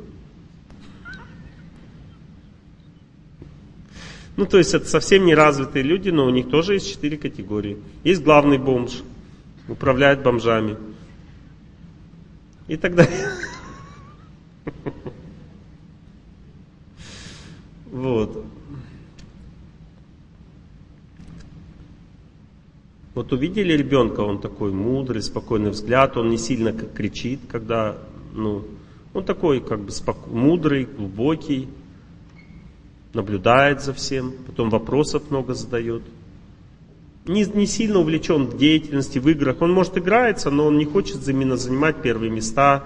Он может быть подвижным, но у него цель это познание, а не достижение чего-то и так далее. Немножко отстранен от жизни, от всех процессов. Это первая категория.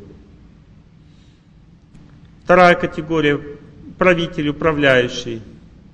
Как выглядит ребенок, рождается?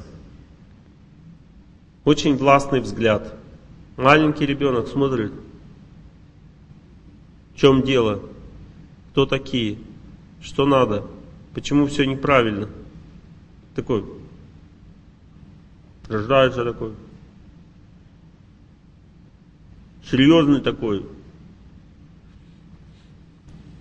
Воспитывать тоже их по-разному. Допустим, когда ученого воспитывать, его, ну, его можно наказывать только м, лишением свободы и объяснением, аскезу какую-то ему давать. Допустим, ты наказан, будешь теперь вот это делать. Сила не, не сильно его как бы, не сильно его мотивирует, когда его наказывают силы ученого. Надо понять, почему наказывают, тогда он сам себя накажет. Знаете, там они по-разному их воспитывать даже надо, этих детей. Они абсолютно разные люди. А вот второй категории его вообще не накажешь. Он сам кого хочешь накажет. С ним надо договариваться. И даже если ты его наказываешь, то ты должен с ним договориться почему. То есть это дети, ну, в первой категории чувство собственного достоинства идет в постижении истины. Вот когда человек чувствует истину, он чувствует себя достойным, первой категории. А второй категории чувство собственного достоинства идет во власть. И поэтому этот ребенок, если у него власти в чем-то нет, он с ума сойдет. Ему нужно все контролировать. Если у него есть родители, он их контролирует. Мама, ты моя. Все, папе не даю тебя, только май, ты моя, все. То есть он сражается с папой за маму, то есть с мамой за папу. Ну, то есть он, ему все принадлежит, он начальство в доме. И он даже ходит как начальник там. Маленький ребенок такой, второй категории, он такой ходит, смотрит. Он дерется со всеми. Ему это нормально. И девочки, и мальчики драться со всеми. По полбу кому-нибудь дать, потому что, как бы, если не подчиняешься, значит будешь наказан. Может взять кирпич кинуть. Нет тормозов. То есть он как бы власть, он властелин, понимаете, родился властелин. Начальник. И если начальника как бы наказали, это такая обида для него. Начальник, понимаете, он буквально два года назад, еще ему год всего, а два года назад он управлял заводом, понимаете, в прошлой жизни. И тут его, блин, поставили без штанов в угол. Это такой облом, понимаете? Он начальник, он как бы возглавлял целым заводом, и он стоит в углу как бы без штанов. И ему так плохо, он говорит, я всех порву просто. Я вам такую вам жизнь устрою, понимаете? Понимаете, о чем я говорю или нет? Ну что человек, он себя таким чувствует, потому что он так жил. Не то, что природа человека, предназначение жизни в жизнь передается, понимаете? Я первую лекцию свою прочитал в три с половиной года. Меня поставили на телегу там или там на что-то, на остановке автобуса не было. И я начал читать стихи. И мама рассказывает, как я читал. Читал целый час стихи, меня окружили слушать. И я, она рассказывает, как я читал. Я смотрел в глаза всем, каждому человеку отдельно, рассказывал стихи. Все очень внимательно смотрят, что это на него смотрит. В этом какой-то смысл находить. Я рассказывал, это тебе, это тебе стихотворение все. Три с половиной года. Я не помню этого момента. Мама рассказывала. Это природа проявляется. Что человек делал в прошлой жизни, то и он будет делать дальше. Но все вскроется, вылезет наружу. Второй категории человек, у него очень сильная воля. Вот он, если что-то решил, как бы он будет на своем настаивать, с ним спорить невозможно просто. Еще раз повторяю, с этим человеком можно только договариваться, и тогда, если ты с ним договоришься, он будет следовать договоренности. Он готов пожертвовать своим мнением, если с ним договариваются, уважают его авторитет, понимаете? Вот эта категория людей. Эти люди второй категории, они э, смелые, храбрые по природе. Девочки, мальчики не боятся опасности. Храбрые, идут на риск легко. Самое страшное для них это позор. Если кто-то их опозорил, они потом всю жизнь будут мстить. Ну, то есть они не могут это принять позор ни от кого вообще. Они всегда любят, чтобы все были зациклены на них. Сильно привлекают людей к себе внимание. Но именно как старшие, они главные. Даже если он без штанов стоит, он все равно главный, понимаете? Потому что он маленький, но уже главный. То есть э, чувство собственного достоинства очень властное у таких людей второй категории. И с ними надо, соответственно, так себя вести. Как мультики «Дядя Федор». Ну, то есть не, не Федечка, а дядя Федор, понимаете? То есть он дядя, он, то есть он главный, он там всем командует, руководит, и его все... Кем он может руководить? Он может только э, собачкой руководить, кошкой, там, птичкой и этим э, почтальоном Печкиным, потому что он Печкин. Вот. Ну, то есть в соответствии с своими возможностями он всеми управляет, руководит. Вот. Ну, соответственно, в какой семье он родился? В семье управляющих, потому что есть определенный закон, что если девочка, допустим, второй категории родилась, то папа, значит, у ней имеет какую-то должность управленца. Потому что девочка, природа девочки всегда идет от папы, а природа мальчика всегда идет от мамы. Понятно, да?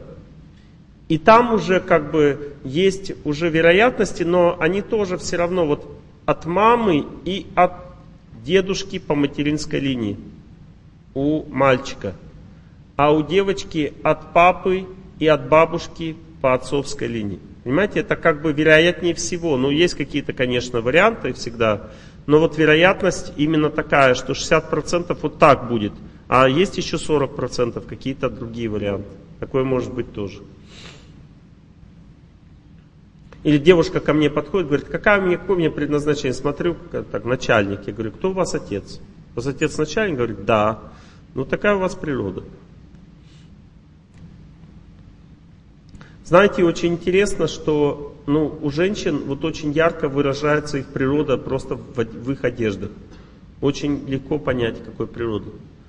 Э, девушки первой категории одеваются обычно красиво, но строго достаточно. И у них такой строгий, спокойный, красивый вид. Девушки со второй категории все одеваются как царевны. То есть они одеваются очень элитно. Ну то есть одеваются статусно. Понимаете, высокого статуса одежда. Второй категории. Девушки третьей категории одеваются ярко и привлекательно, модно. И девушки четвертой категории, они одеваются как им нравится. И им все равно, статусно это не статусно. Но обычно вот просто видно, что ей вот так нравится, поэтому он так оделась. Но э, всех остальных категорий не одеваются э, так, они одеваются так, как надо, а не так, как им нравится. Понимаете? Вот это в этом разница заключается. И поэтому по одеждам уже все видно по-вашему. Уже все, вот как вы оделись, уже все понятно. Какой вы категории. Какой характер у людей третьей категории? Вот как выглядит ребенок маленький, рождается? Рождается маленький ребенок третьей категории. И он такой родился, такой, только глазки открыл, такой. «М-м, давайте дружить. Любите все меня. Я любимый. Понимаете, и все, ой, какой любимый ребенок родился, он со всеми всем подмигивает, со всеми дружит, у него куча друзей, все у него классно, как бы. И э, потом, допустим, чуть вырастает, он ну, как бы начинает со всеми дружить, э, ну, допустим, вдохновляет всех коллекционировать марки, и потом оказывается, что самые лучшие марки у него оказались как-то. А все остальные марки похуже у всех остальных. При этом он марки сам не покупает. Понимаете, как это происходит, никто не знает. Третья категория это люди бизнесмены по природе. Какие их качества природные? Способность строить отношения дружеские. Вась-вась, дружить с людьми. Первое качество. Второе качество вдохновлять людей на какую-то деятельность, какие-то покупки, там еще что-то, что-то тратить деньги, куда-то вкладывать свои силы, деньги вдохновлять, их способность. Третье качество – хитрить так, чтобы никто не заметил. Вот. Четвертое, и при этом все рады, что он хитрит. Не то, что как бы все печалятся от этого. Четвертое качество – это щедрость. Ну, то есть такой человек очень любит делать приятное людям. Подарки там какие-то, там что-то дарить, заботиться о ком-то. Вот смотрите, с одной стороны жадность у бизнесмена, желание денег, богатства, это главный мотив.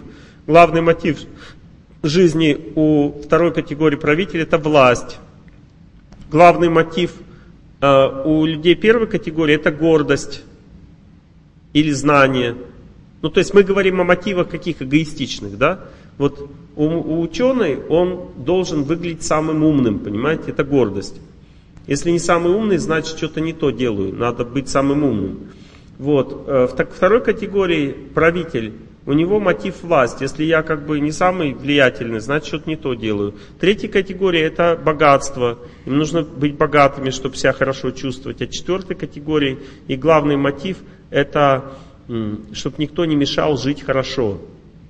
Понимаете, главный мотив это, ну, как бы, что мне нормально и все, это самое главное. Чтобы мне было хорошо. Ну, то есть главный мотив это спокойствие или комфорт. Третья категория недостатки какие? Жадность, а, нежелание упахиваться, трудиться. Ну, склонность такой, как бы, не сильно упахиваться, не напрягаться в жизни. Второй категории гневливость, недостатки, гневливость и гордость собой, вели, ну, собственно, чувство достоинства зашкаливает. То есть гордость собой, гневливость, властолюбие, жестокость, недостатки. Первой категории недостатки гордость. А, человек гордится, кичится своими познаниями, Недостатком может быть имперсонализм, человек не любит людей, не видит людей, видит знания, не видит людей. В первой категории, в четвертой категории это люди, которые ну, по природе своей действуют, э, ну, увлеченные люди какой-то деятельностью, четвертая категория увлеченные люди, которым интересен какой-то какой-то какой-то труд. А их недостатком может быть Э, враждебное отношение к власти, к управлению и э, лень, нежелание работать. Так люди третьей категории, они э, являются лидерами, то есть бизнесмены это лидеры в обществе. Их цель это заварить кашу, то есть они не создают э, деловых отношений с людьми, не создают социума, в деловой сфере, они создают артель. Ну, то есть, заработали, разошлись. То есть, у них отношения с людьми, всегда мотивация это только деньги. И они со всеми дружат.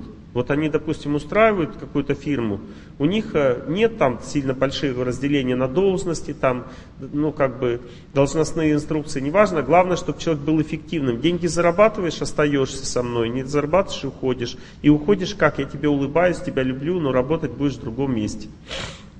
Понимаете?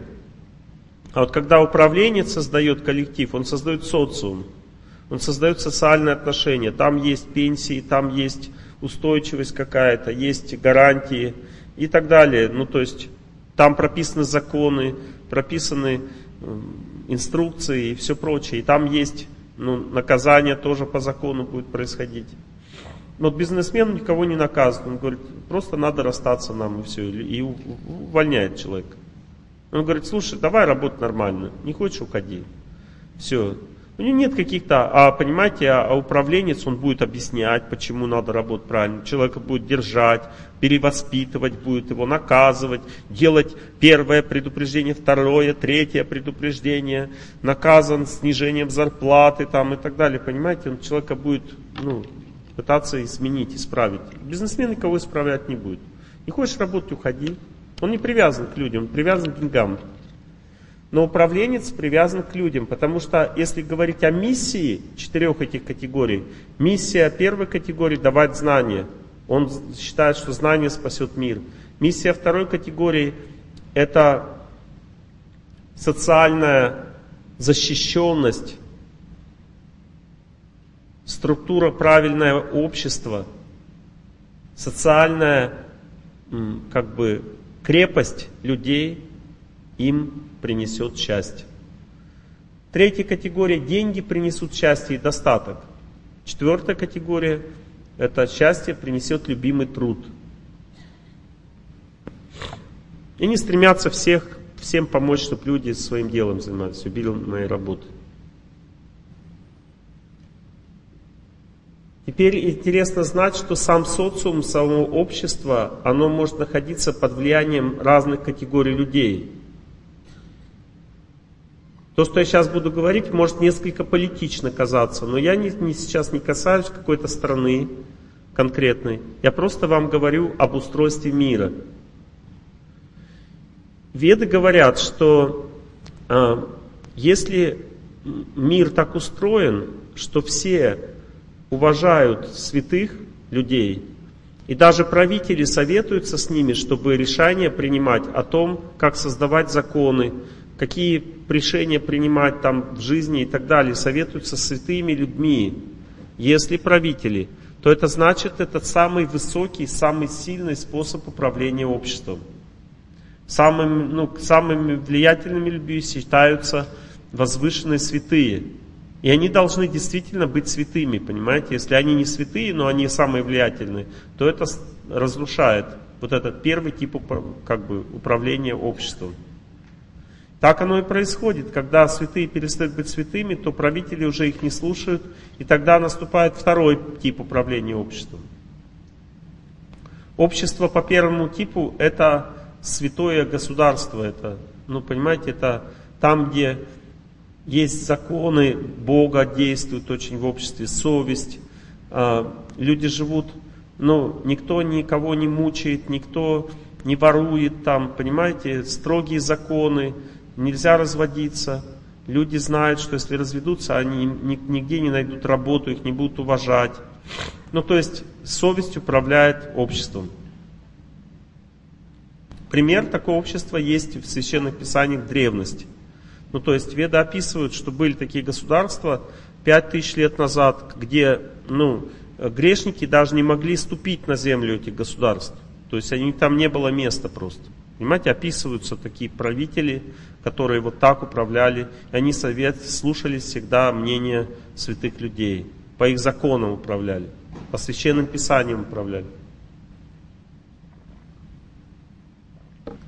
Следующее, когда святые перестают быть святыми, и в обществе нет уже тех святых, которые бы могли вдохновить правителей своей силой духовной. Потому что, знаете, святые люди были ну, не слабачками в то время. Они могли просто сказать молитву, и человек мог погибнуть от этой молитвы. Они обладали таким могуществом, что они могли убить грешника просто словами своей молитвы. И поэтому их боялись даже из страха с ними совет. Они могли сказать, допустим, царь говорит, уходи отсюда, ты нам надоел. Он уходит, там не, не выпадают дожди в этом месте. И там засуха уничтожает всю страну. Потом он возвращается, дождь сразу идет. Понимаете? Такая сила у них была. Они сейчас таких святых нет уже. И поэтому как бы не с кем советоваться особенно. Ну, опасно как бы доверять свою, правителю свою жизнь. Просто какому-то священнику. Может быть он не прав, и тогда будет плохо. Итак, следующий. Вам интересно вообще это или нет? Про управление миром. Следующий тип управления миром, когда правители начинают считать себя старшими, и священники, ну, как бы, те люди, ученые, занимают более низкое положение. То есть правители главными становятся ну, в управлении миром, а все остальные ниже их. И это феодальный строй. Когда правители становятся главными, то общество начинается дробиться очень сильно, потому что идея правителя это подчинить себе всех. Понимаете? И поэтому каждое как бы маленькие государства наполняют весь мир. Понимаете? Мир соткан из маленьких государств, каждый, каждый свои законы, и каждый планетер там очень деспотичен. Он не любит ни предательства, ничего. Если кто-то не так что-то сделал, он сразу убивает на месте. Там суровые законы очень власти. Э, вплоть до, может быть, 17-18 века вот, обществом управляли правители как основа управления. И в те времена, допустим, не было судов для того, чтобы, ну, не было основной процедурой вот суд, чтобы человека наказать. Понимаете, если человек был с мечом, ходил по улице, это значит, он от правителя представитель, и он мог отрубить голову, понимаете, просто человеку, потому что тот ему не подчинился. Понимаете, что за законы это, что за жизнь?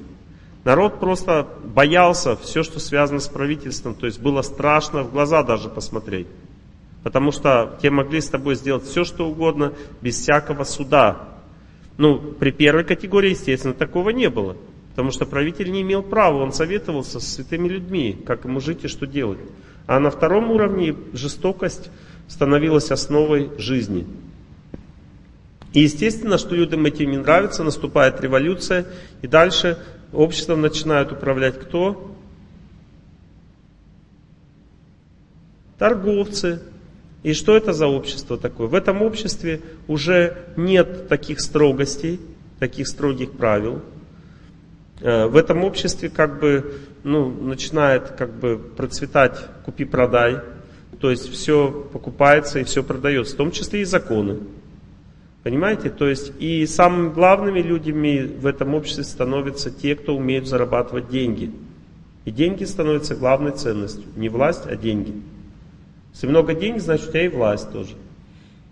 И четвертая категория управления это когда никому не нравится, что деньги, и мы всех свергаем, как бы из мира насилия мы разрушим, кто был ничем, тот станет всем. И рабочие начинают управлять обществом. Ну, то есть, как бы, в результате самое главное это любимый труд. Вот. Труд нас спасет, мы как бы, мы трудовой народ. Вот. Всех, кто гордится своим познанием, мы в тюрьму посажаем. Всех, кто считает себя властелином, мы тоже расстреляем. Вот всех торгашей повесим. Ну и вот так вот. Но это не касается сейчас никаких стран, ничего. Потому что во всех странах все перемешано. Везде есть какие-то правители советуются все-таки с наставниками. Ну, то есть где-то власть сильнее, чем деньги, то есть где-то рабочие сильнее всех. Ну, то есть как бы все перемешано сейчас в мире. Но если говорить в целом, в мире сейчас управляют бизнесмены. Ну, то есть деньги являются главной ценностью в обществе, в котором мы живем. Ого. А, нет, еще не ого. В 7, да, должна закончиться. Вам интересна тема? Хорошо, тогда ваши вопросы, если вам интересно. Ну вот вы, девушка. Да? Давайте именно вопросы по теме. Вот сейчас мы должны именно говорить. Микрофончик есть у нас? Мы говорить сейчас должны именно вот по тому, о чем мы сейчас говорили, потому что тема очень сложная, э, и надо в ней разобраться. Вот, а как это ко мне приложимо, собственно, что вот я с этого могу иметь? И в чем заключается развитие? Вот, допустим, я узнала, что вот так все устроено. И как теперь я смогу развиваться в жизни в результате этого знания. Первое, давайте сейчас я, прежде чем вы спросите, я сейчас еще кое-что скажу. Вот смотрите, первое, что я вам скажу, если вы узнали, где вы находитесь, это уже развитие. Потому что часто человек хочет от себя того, чего он сейчас не получит. Вот, допустим, если вы чувствуете, что вы на стадии хобби находитесь, то значит следующая стадия для вас будет это просто упахиваться, получать хорошие деньги. И вам не надо прыгать на стадию предназначения, это все равно невозможно. Если вы мужчина, допустим, и вы не научились просто себя заставлять что-то делать, значит вы никогда не сможете понять, каково ваше предназначение, потому что вы еще не включились как мужчина. Если вы женщина и постоянно думаете о работе и не думаете о личной жизни, тогда вы тоже не сможете никуда дальше развиваться, потому что вы не включились как женщина. Понимаете, и так далее. То есть, если вы поняли, где вы находитесь, не надо отчалиться, печалиться. Надо просто развиваться, и пройдет, может быть, немного времени, и вы сможете развитыми быть. Ваш вопрос. Олег Геннадьевич, если можно, более глобальный вопрос. Ой, Да. не знаю. Ну, Да, спросите. я попробую. Э, Может быть, вот э, вы считали бы правильным сказать пару слов касательно будущего нашей страны. На первые три года вы вкратце сказали, вот можно, может быть, подробнее. Ну, мои хорошие, если сейчас начну это, это говорить, вы обидитесь на меня. Но мы будем вооружены, мы будем знать и вооружены. Потому что это же больно слышать вот такую правду. Правда заключается в том, что вы не, не можете уважать старших. Знаете, вы не уважаете правителей. Вы постоянно свергаете все время. И, и управлять, вот представьте, допустим, меня назначили старшим, да? И я должен, чтобы управлять, я, ну, управление означает подчинение. Я только начал управлять, и все говорят, долой, долой, долой. И как я буду управлять? Но чтобы управлять, люди должны терпеть меня, потому что я же не могу сразу страну вот сделать развитой там. Это же очень долгий путь, понимаете? Вот одному правителю, чтобы ему просто наладить дела в стране, нужно где-то лет 7-8. Вот управлять одному человеку, чтобы просто наладить все в стране. Понимаете? А чтобы ее сделать развитой, нужно 20 лет одному человеку управлять. Или не одному человеку, а хотя бы одной группе людей, понимаете, с одной властью управлять, хотя бы 20 лет, чтобы ан- страна пошла уже в сильное развитие. И поэтому смена власти не помогает устойчивости, понимаете? Можно менять ее бесконечно. И устойчивость от этого не увеличивается, потому что, ну, как вам это объяснить? Вот человеческий организм растет 20 лет для того, чтобы стать взрослым, зрелым. Организм, а, у страны также есть свой организм, и он тоже растет. Вот, допустим, власть сменилась, этот организм это грудной ребенок. Понимаете, ему нужно вот все связи должны устояться, э, подчиниться, э, правитель должен подчинить себе все структуры общества постепенно. И этот процесс очень медленный, понимаете, потом экономика начинает подниматься, это тоже связи с разными государствами, потому что они должны верить, что вы их не подведете, когда вы с ними будете торговать там или взаимодействовать. Это целый такой длительный процесс. Нужно формировать, э, допустим, патриотический дух у страны, потому что если этого не делать, то люди не будут защищать Родину, она будет беззащитной, слабой. Кто-то может напасть и, и что-нибудь отдербанить, понимаете? И так далее. То есть это целый длительный процесс уважения старших. Точно так же на заводе, допустим, если мы бунтуем все время, то не будет завода. Это всегда в управлении так. И главная проблема, это, ну, главное сейчас перестать бунтовать. Надо начать принимать то, что есть. Когда люди начинают принимать то, что есть, у них начинает все устаканиваться. Если дальше как бы мы вдохновляемся, кто-то вышел там, допустим, и начал орать, свергаем все, и все, о, ура, теперь их свергаем, и так далее. Это все разрушает страну. Нужно научиться терпеть власть. Она всегда будет ошибаться, какие-то трудности будут. Понимаете, допустим, власти воруют, допустим, да? Могут все молиться. Бог накажет того, кто ворует. Если люди направлены к Богу. Но если мы просто свергаем, то ничего это не поможет. Потому что ну, не воровать там очень сложно. Это только святые люди могут отказаться. Вот, вот допустим, как говорится в священных писаниях, вот а, если, допустим, мужчина сидит рядом с обнаженной женщиной, красивой, ему нравится, и он не возбуждается, значит он святой. У него нет и тени греха. Точно так же правитель, когда сидит рядом с мешком денег,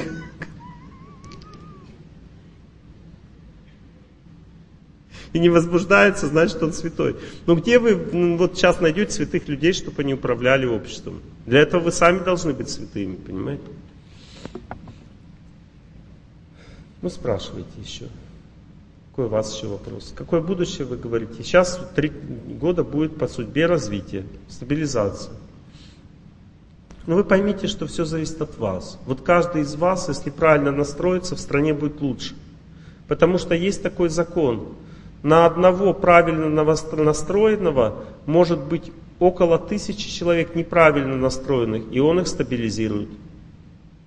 Вот если вы сейчас в зале, там вас 300-400 человек сидит, если вы все правильно настроитесь, то умножьте на тысячу. Сколько получается? А? Меньше Киева. Ну, ничего, скоро тысяча придет, хватит. Понимаете, вот смотрите, это точно так же такие же процессы в армии, допустим, или в фирме в какой-то.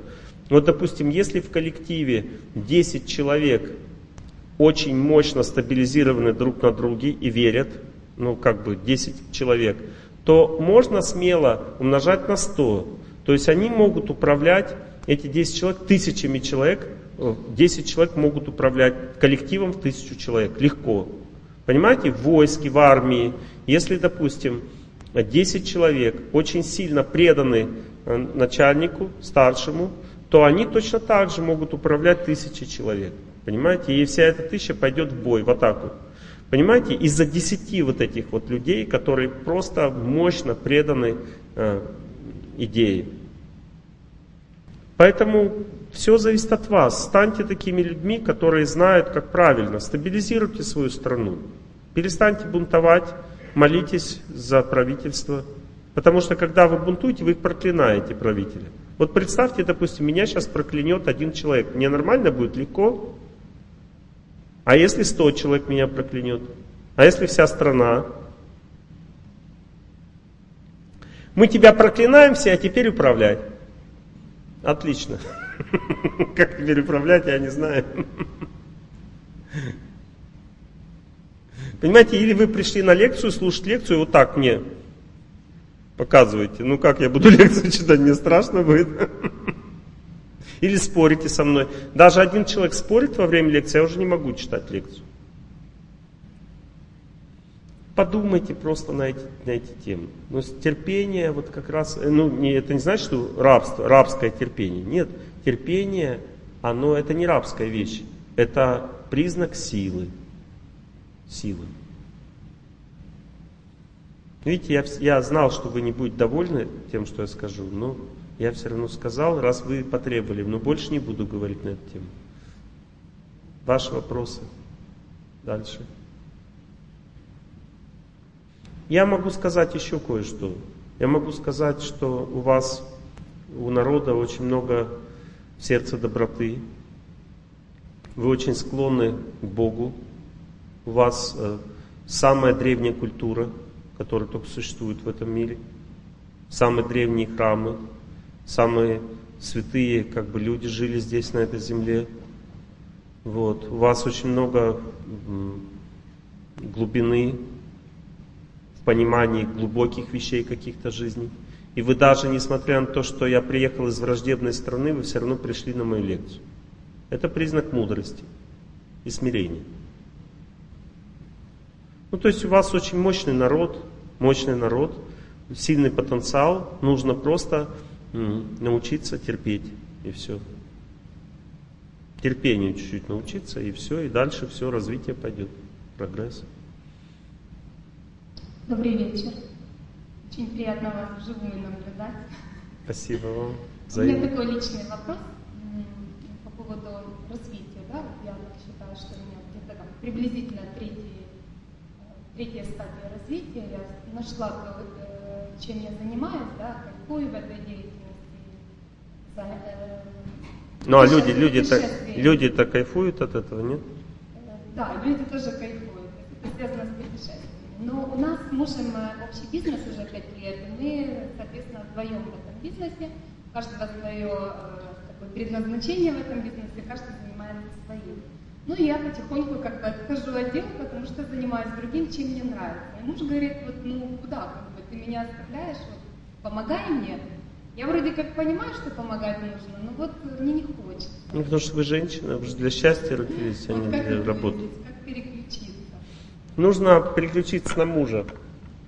Нужно понять, что когда вы ему помогаете, как человеку, не в работе, а к человеку по- полаг- помогаете, заботьтесь о его здоровье. Вот сейчас, допустим, он пере- переутомляется, и у него есть опасность развития сосудистого заболевания. Вот сейчас. Вы об этом знаете? Да. Знаете. Вы помогаете ему в этом? Потому что мужик же сам не лечится, мужик лечится только в реанимации. Чтобы мужик лечился не в реанимации, женщина должна включиться, она должна заставить его лечиться, понимаете, вложить в это силы. Иначе он просто попадет в реанимацию. Потому что у женщины есть три стадии заболеваний. Первая стадия больна, вторая очень больна, третья вдова.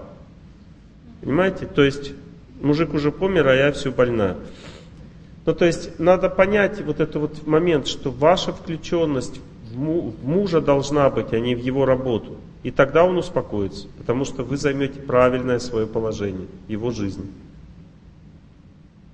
А деятельности вы должны делать то, что вам нравится, хобби. Вы передаете, да, всем микрофон теперь? Ну, хорошо, Добрый спрашивайте. вечер. В своих лекциях вы рассказывали про четыре типа руководителей. Да. Есть ли подобные ти- типы для ученых? да, везде есть эти четыре типа. Можно рассказать. И второй вопрос. Если ученый вынужден работать э, руководителем, как ему строить отношения в коллективе, учитывая, что из-за мягкого сердца он не умеет правильно наказывать? Вы говорите про себя, Ну, у меня сейчас вопрос смены деятельности. но вы не ученый, вы руководитель. Да? Серьезно? Абсолютно. Я не смелый. А? Я не смелый. Вы смелый. Да? Есть два типа смелости. Есть смелость э, безбашенная, то есть шашку хватаешь и в атаку, а есть стратегия. Стратегическая смелость. Побеждать с помощью правильного плана.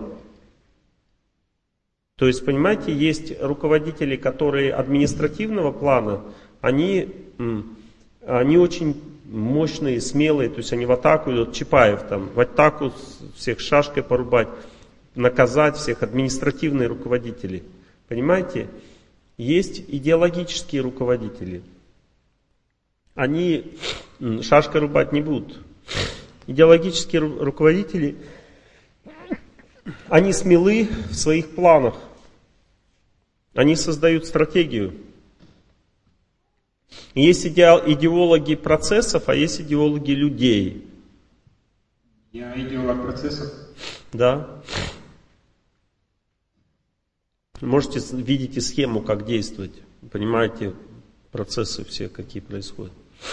Какие должности могут мне подходить? То есть мне с людьми работать Понимаете, есть развитые правители, есть неразвитые. Развитый правитель, он работает в команде, и тогда он занимает свое место. Чтобы работать в команде, надо научиться терпеть противоположности. Проблема заключается в том, что все четыре типа правителей, они все противоположны друг другу, и все они конфликтуют между собой и не переваривают друг друга. Мудрость человека – это любовь. Понимаете, если ты администратор по природе, для тебя идеологи, управители идеологи, это просто отстой, понимаете, это как бы, ну, маминкины сыночки, понимаете. И надо научиться их принимать и понимать, зачем они нужны, и любить. И тогда в этом случае ты создаешь систему, которая более не... Даже два противоположных, допустим, один человек э, администратор, допустим, процессов, людей, неважно. Другой э, будет противоположный. То есть, если человек администратор людей, то другой будет идеолог процессов, понимаете? Они два противоположных полюбили друг друга, да?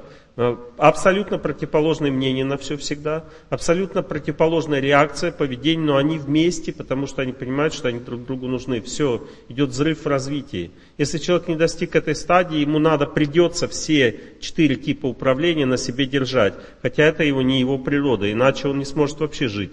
Ему придется э, и управлять людьми, и наказывать их как можешь, и все прочее, и развиваться как личность, чтобы научиться сотрудничать с другими правителями. Так же, как и ученые тоже имеют четыре категории, им тоже развитые ученые, они вот все эти четыре категории их объединяют. Есть тоже ученые процессов, ученых людей, понимаете, и так далее. То есть ученый-администратор, ученый-идеолог, то же самое все. Ученый-администратор, создает научный процесс. Он прописывает все, как должно быть. Ученый-идеолог, он не процесс создает, а он формулы создает для процесса. И так далее. Но ученые не управляют. Они просто вдохновляют правителей управлять. Я точно руководитель? Да, однозначно. Спасибо.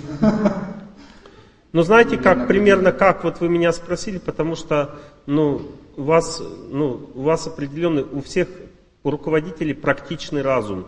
Поэтому руководители, они всегда доверяют ученым, потому что им кажется, что ну, на каком основании ты это сказал.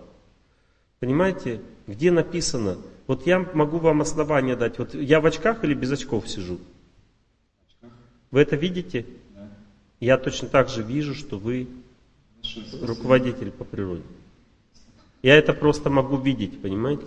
И в этом не может быть никакой ошибки. Спасибо. Мне это поможет поделиться с выбором деятельности. Вот, допустим, изменили вы своей жене или нет, я могу ошибиться. Потому что инозмена может быть на тонком плане. Вот. А вот э, управляете, управитель вы, управленец по природе или ученый, здесь ошибки быть не может. Потому что это суть человека, понимаете, это его основа. Вот, допустим, мужчина или женщина, понимаю, в Европе уже как бы сложно определить. Но у нас пока все нормально с этим. Не, а природа одна только. Но способности могут быть разные. Например, способности могут быть управлять, а по природе человек бизнесмен. Но вот у вас способности быть ученым, то есть вы очень... Почему я и ошибся? Да, вы, вы очень включаетесь в это, и вы зарабатываете за счет науки деньги. Также можете... Зарабатывал. Да, зарабатывал. То есть это ваши способности, понимаете? Вы можете как ученый зарабатывать, но это вас упахивает, вам тяжело, неинтересно, как бы, ну, это ваша способность. А ваше хобби, вот э, это вообще не, не наука, не ученые, это ваше хобби, это ну, что-то связано со спортом, как мне кажется, какое-то подвижное что-то такое. То есть, нет? Рыбалка. Рыбалка, ну, что-то такое, да. Хорошо, разобрались. Спасибо. Вопрос по теме. Это что, вы поднимаете руку? Микрофон? Вы так уже, да? Вот классика жанра, смотрите, то есть все руку мне поднимают. Вот смотрите, вот смотрите, все люди поднимают руку мне. Одна женщина поднимает руку микрофону. Это правитель. Поняли, да? И смотрите, статусная одежда, она такая, сидит такая. И микрофон мне. Давайте, хорошо. Природа, видите, она вылазит сразу, легко, сразу. Да. К сожалению, я бы сама не определила, конечно, себя так. Ну, хорошо. На первый вопрос благодарю, что ответили, может, может ли один человек совмещаться с нет. В одной из лекций вы говорили о том, что нужно выходить за рамки деловых отношений женщине, когда она работает, э, включать материнские такие, знаете? Супер, супер, это правильное понимание. Потому что есть у каждого человека своя сила. Давайте я немножко вас буду перебивать, тема важная. Смотрите, мы говорим об управлении. И есть, а, в целом в управлении есть два способа. Первый способ это давление или сила, показать, демонстрировать силу. Это мужской тип управления. Неважно, какой управленец, он должен выглядеть сильно. Понимаете, значит, он способен управлять людьми. Мужчина. Теперь женщина э, тоже должна выглядеть сильно, но в чем? Когда женщина управляет, она должна выглядеть сильно в способности понимать людей. Это называется материнская сила. Ну, то есть, допустим, приходит там дядя Вася, который провинился. Женщина смотрит ему в лицо, как мать, и он сразу раз, ну потому что это очень мощная сила. То есть материнский вот этот рефлекс ребенка или того, кого любят, он заложен в каждом человеке очень глубоко. И понимаете, женщина такая, как мать смотрит, ну что, Василий Петрович, и он такой раз, он знает, что он под защитой, потому что рядом с ним мать. Она говорит, что ты бедокуришь-то? Ему как мать говорит.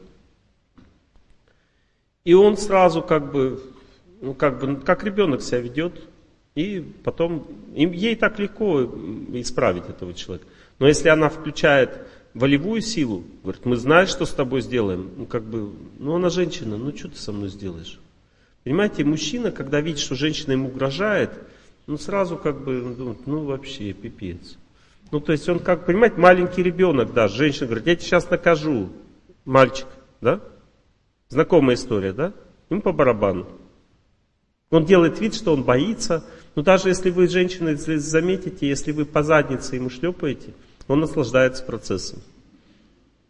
Потому что вы женщина, вы не сможете его сделать ему больно, потому что он сильнее, понимаете, он мужчина. То есть, и вы ему бьете, а он такой, да мне все равно. И даже если вы будете бить очень сильно его, он все равно не покажет виду, что ему больно, потому что он таким образом потеряет свое мужское достоинство, даже если ему всего один год от роду. Поэтому силой женщины никогда мужчин взять не смогут. Это невозможно. Да? Ну, может быть, я по природе и руководитель. руководитель, но руководителем я не работаю. Чаще всего я в подчинении. И почему-то решила для себя, что меня эту позицию устраивает. А в подчинении у кого? Ну, у меня в прошлом году была руководительница очень сильная. А вы чем занимались? Я офис-менеджер. Ну, то есть это не руководитель, офис-менеджер, да? Ну, руководитель под руководителем. И когда Ну, это так и есть, когда это- я включала вот это материнское, Ну, то я сталкивалась наоборот с э, недоверием, с непониманием. То есть э, у меня проблема в том, что наоборот я не умею переключать теплые такие человеческие отношения от деловых, скажем. а вот вы не понимаете, что такое материнство в деловых отношениях. Материнство в деловых отношениях это не то, что Васенька, да чё ж ты набедокурил-то, мой хороший. Понимаете, как к ребенку своему. А, а, а он такой опять напился, в следующий раз пришел. Почему? Потому что это неправильное понимание. Материнское чувство в деловых отношениях означает материнская власть. Ну, Василий, ну что же такое? Ты что вытворяешь? Мы тебя накажем. То есть материнская власть означает всегда возможность наказания. Переход на, на жесткую силу всегда есть, но как в теоретическом виде всего. Ну, то есть дистанция очень сильная. Не то, что вы прям приближаетесь к человеку, там сюсю-пусю, там Васенька Василий Федорович. Чего же вы у нас алкоголик-то? Вот. Ему очень понравится, он будет дальше пить. Потому что мамочка появилась, она его защитит. Вот. А надо не такая материнская позиция. Мать Родина с мечом такая стоит. Ну давайте все-таки вот я буду уже управлять микрофоном. Вот мужчина хочет важный вопрос задать, он тот вот.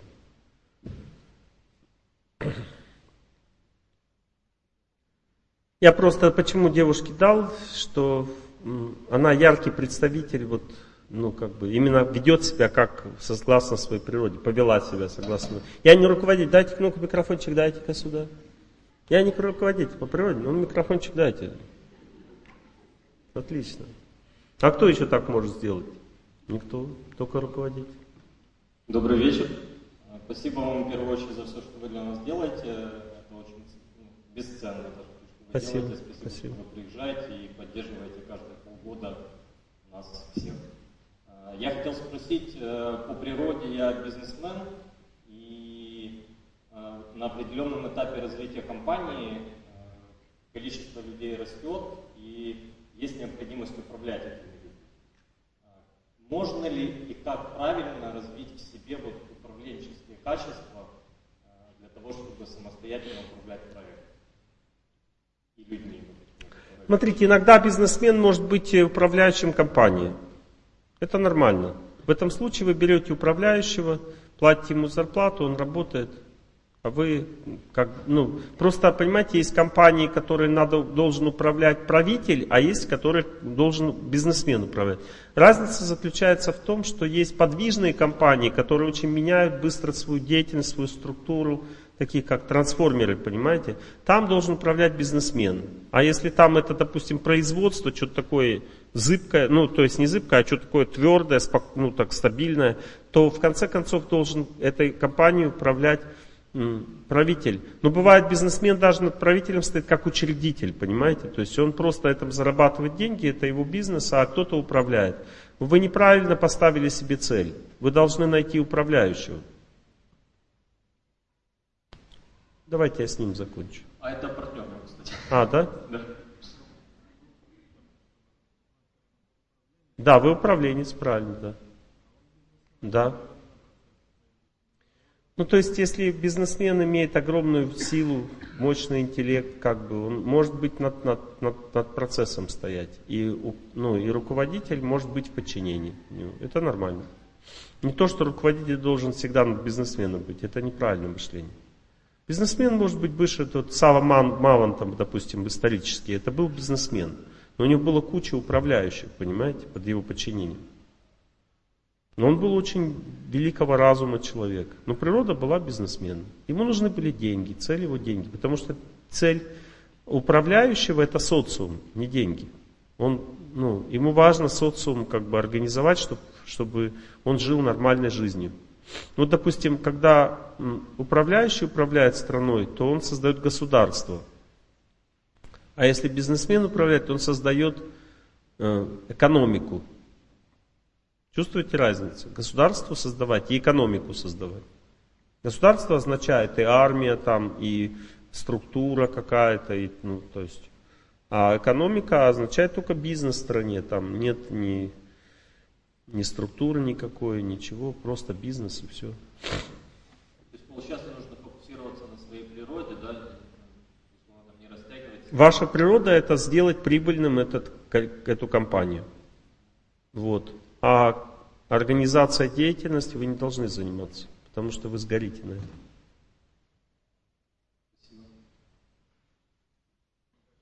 А? Ну, вам помогать ему или не помогать, вы сами решите. Я не могу вот говорить, все, ему помогайте. Это же ваша жизнь.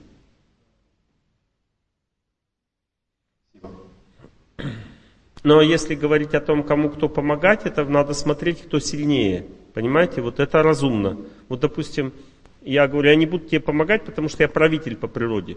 Но бизнесмен может быть 10 раз сильнее, чем правитель. Если он сильнее, это разумно помогать более сильному человеку, который ну, хочет твоей помощи, нуждается в ней.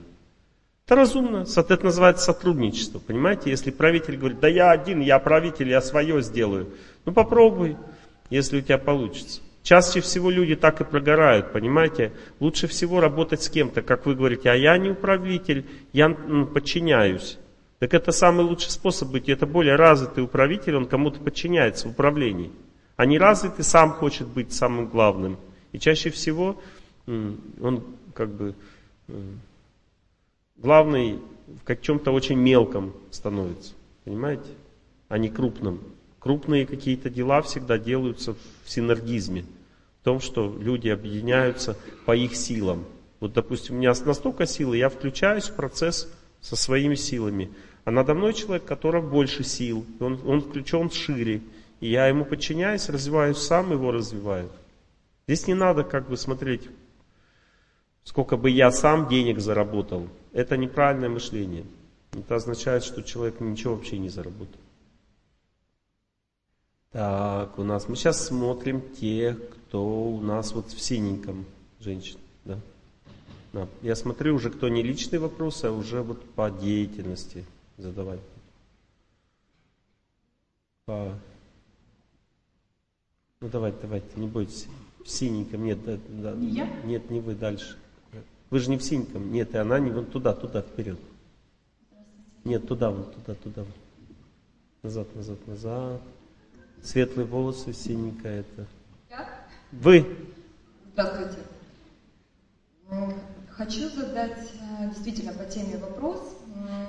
Могу ошибаться по поводу себя, но может ли женщина, например, я думаю, что я отношусь ко второму типу, и она реализовать Ну, сложно не согласиться. Может ли она реализовать все-таки его где-то с мужем? Потому что у меня наоборот, с 14 лет я боюсь, что я не успею выполнить предназначение, а жизнь меня держит в семье, детьми. То есть вы с 14 лет замужем? Нет, с 18. Ну, классно. И чё? В чем вопрос? Ну, хочу предназначение, не знаю, когда их выполнять, боюсь, что не успею. Ну, выполнять вы же уже замужем, кто вам мешает? Но когда женщине осознать, что она уже может выполнять, от этого никто не будет страдать, потому что вы все-таки говорите о том, что женщина должна быть в семье, от этого не Вот это роль мужа.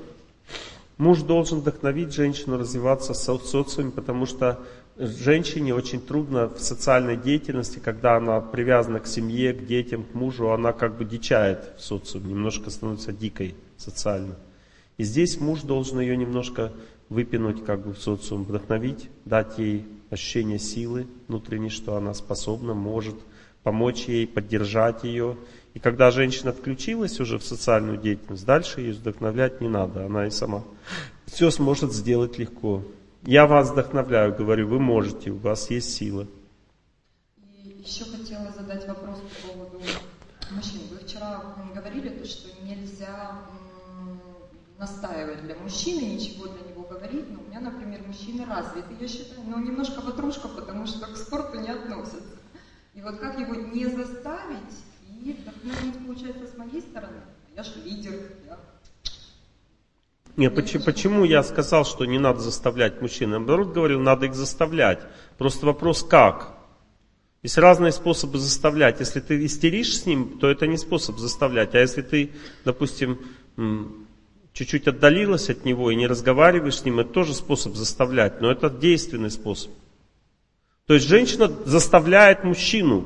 Вопрос только как заставлять. Если ты истерика его насилием, говорит, да ты, если не сделаешь, я тебя уйду. То есть это не помогает. Мужчине это не включает его, он это только злит.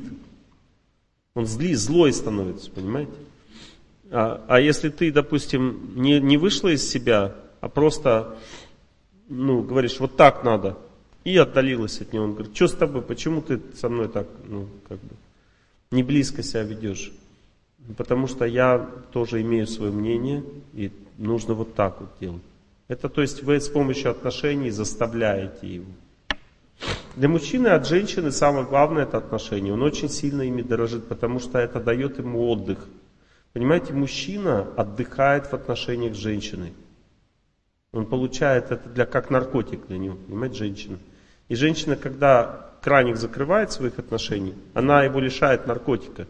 И он может делать вид, что типа ему не надо, он может так делать вид, но сам он все равно сильно зависит, и он начинает в конце концов такое уже вокруг нее ходить, что такое, в чем дело. И вы говорите, я же тебе говорила, что у меня есть потребность, чтобы вот так было.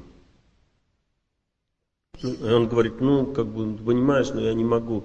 Нет, тебе надо. Заставляете его отношениями своими.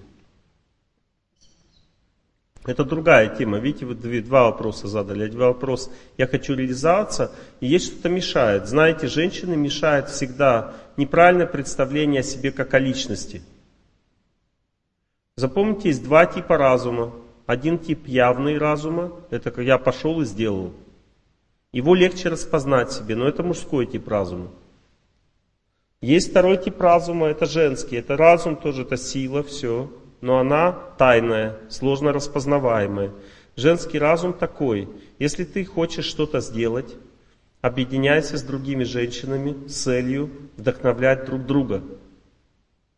Ну, то есть, если ты хочешь что-то делать, у тебя должны подружки быть, которые будут тебе помогать это сделать, и тогда ты легко это сделаешь. Потому что женщине нужно коллективное мышление, коллективная сила для того, чтобы что-то сделать. И в древней культуре женщины в совершенстве этим пользовались. Допустим, опять же, тот же фильм «Вечера на хуторе близ Диканьки». Там очень четко показано, как женщины выходили замуж. То есть они объединялись большими группами, вместе смеялись над, над парнями, вместе красивыми ходили, все были очень красивыми, танцевали перед ними, смеялись, и их сшибали их с ног коллективно, а потом одна уже себе брала жертву. Понимаете, то есть ну, у женщины коллективное сознание, коллективный разум. И вот даже замуж выходить, когда девушки все поодиночке, как они будут выходить замуж? А если объединились пять подружек, все идут красивые, одинаково одетые, модные, такие улыбаются, все парни падают вокруг.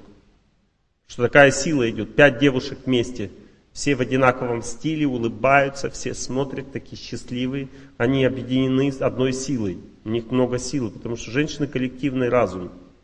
И все падают вокруг в обморок.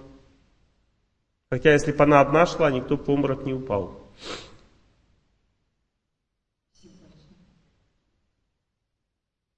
Ну вот в красненьком дальше вы. Нет, вы не в красненьком. Ну ладно, хорошо, спрашивай. Думала в синем, теперь в красном. Очень хочу задать вопрос. Я понял. Теперь уже вы третий раз уже берете микрофон. Смотрите, в зоне ответственности у меня все в порядке. Семья, двое детей. Ну вот молодец, младшему молодец. ребенку меньше трех лет. И я решила, что пора уже заняться самореализацией. И по зоне способностей пошла работать. Молодец, да, все правильно понимаете. Работа в целом нравится, но есть сложности с руководителем. Но он немножечко хамит, немножечко много требует от меня, всегда недоволен. Вот, вот смотрите, а, это всегда для женщины проблема на работе. Проблема, когда кто-то пытается с ней на работе устанавливать личные отношения. Вот хамид, когда он требует, это значит, что он вошел в личные отношения. И никогда человек не может сам войти в личные отношения с женщиной, если женщина его туда не пустила. Понимаете? Поэтому вот женщины должны понять, как вести себя на работе. Надо быть всегда на дистанции, понимаете, особенно от старших, да и вообще лучше от всех. Дистанция должна быть, сильная дистанция, особенно от старших. Всегда надо быть с чувством собственного достоинства. Если он тебе говорит, у тебя такое задание, ты должна вот так вот делать. Не надо быть дочкой для него. Надо говорить, да, хорошо, Хорошо. Ну, то есть надо не да, да, да, да, я сделаю. Понимаете, а, ну, то есть дистанция. Не, близких чувств нет в отношениях. Я, я все, ладно, я сделаю, понимаете? Там деловые отношения. Как только вы близость проявили, он начинает хамить, эксплуатировать вас, пользоваться вами, потому что он, ну, вы стали слабой. Женщина, когда личные отношения на работе строит, она становится слабой. Она теряет свою силу. Но вопрос в том, что он мой непосредственный руководитель, а я его ассистент. Человек, э, топ-менеджер компании. Ну и что? Он привык э, как бы, ну... Ну, мало ли что он привык. Вот знаете, вы просто должны понять, что такое знание, как устроено все. Я вам сейчас нарисую картинку. Вот смотрите, если женщина держит на мужчину на дистанции, она всегда хорошо выглядит, внутренне счастливая, самодостаточная, всех уважает, любит, то тогда она становится э, для мужчины объектом достижение. И пускай останется этим объектом на всю жизнь. Потому что если вы подчинились ему, вы стали некрасивой, слабой, замученной и ненужной. Объектом эксплуатации стали. Это касается вообще любой женщины в личных отношениях. Надо даже с мужем в отношениях всегда быть чуть-чуть недостижимой. Понимаете, и всегда быть красивой в отношениях с ним, недостижимой и внутренне как бы сильной. А если вы как бы подчинились, стали слабой, подчиненной и вседоступной, тогда ему это уже не нужно, и вы становитесь для него некрасивой и нелюбимой. Понимаете? Но в отношениях с руководителем сам Бог велел быть сильную позицию занимать, дистанцироваться и быть сильной, заставить его принять такие отношения сейчас надо. Иначе вам придется уйти из этого коллектива. Вы не выдержите. Вот я как делаю, как вы говорите, практически, чувствую, что очень сложно. Да, он обнаглел, как бы ему нравятся э, близкие отношения с женщинами, как бы заставлять их себе вот подчиняться, как бы, ну, вы дистанцируйтесь и держите свою марку. будет угрожать, как бы, ну вы не обращайте внимания. Если выгонит, уходите. Но, скорее всего, он не выгонит, а поменяет с вами отношения. Но это будет через кризис идти. И больше никогда в жизни не, не приближайтесь на работе женщины никому. Особенно к старшим. Это приведет к краху всегда. Потому что когда женщина стала поближе, она становится как рабыня. Понимаете? Рабская, рабская позиция для женщины. Если она близкие отношения со старшим начала строить, он с ней может делать, что хочешь. Прямом переносном смысле. Понимаете? Ну, в отношениях со старшими? Тоже чувство собственного достоинства, сила и подчиненность. Я подчиняюсь, но у меня есть своя жизнь, как бы я самодостаточный человек. Независимый, понимаете, самое опасное в отношениях со старшими показать, ну так, что ты как бы, ну, дышишь ему в пупок, понимаете, что ты зависимый. Если ты показал это, ты потерял эти отношения, все, он тебя ценить не будет. В отношениях со старшими надо всегда чувствовать, что ты имеешь право выбора. Ты можешь с ним работать, можешь не работать, но всегда уважать его и подчиняться. Но при этом, как бы у тебя есть выбор, ты можешь работать, нет, тогда он тебя будет уважать. И ценить, и развивать, продвигать. Ты будешь для него хорошим перспективным сотрудником. Как только пупок задышал, ты для него шавка, которую надо посылать в сложные места. Правильно. Понимаете, здесь вот эта вот тема старший-младший, у нас я должен был ее как-то запланировать, сейчас я посмотрю. Да, да, да, да. Угу. Завтра будем говорить. Эта тема отношений вот этих вот вертикальных в коллективе, она такая сложная и такая важная, понимаете, она дает человеку возможность успешным быть. Это очень мощная тема. Но она очень сложная в понимании. Вплоть до того, что если человек правильно понимает, как со старшими себя вести, он может стать самым развитым человеком в стране. Вот чем правильнее он понимает, тем больше выше социальное положение. Представляете, как это важно понимать, как вести себя со старшими правильно. Ну вы теперь вот вы в красном сзади. Добрый вечер. Спасибо вам огромное за лекции. Я слушаю их уже год. И вот вопрос по теме. Это много год? Нет, это мало. Но я в начале пути. Вопрос по теме. Если женщине не удалось развиться в семье, семья распалась, но в бизнесе есть возможность развиваться. Внимательно слушайте это сейчас. Это не значит, что ей нужно оставить бизнес и не развиваться. Тем более, что я, как думаю, по природе она управленец. Видите, вот слушайте, слушайте, это очень важная для женщин тема. И развиваться в семье пока не с кем. Вам что сейчас важно, замуж выйти или развиваться на работе? Ну, если бы был человек... Не, вам что важно, замуж выйти? Вот сейчас, когда нет человека рядышком, мне важна работа. Все, значит вы будете, потерпите неудачу в жизни. Ну, не за кого выходить замуж. А мы сейчас не говорим, есть за кого или не за кого.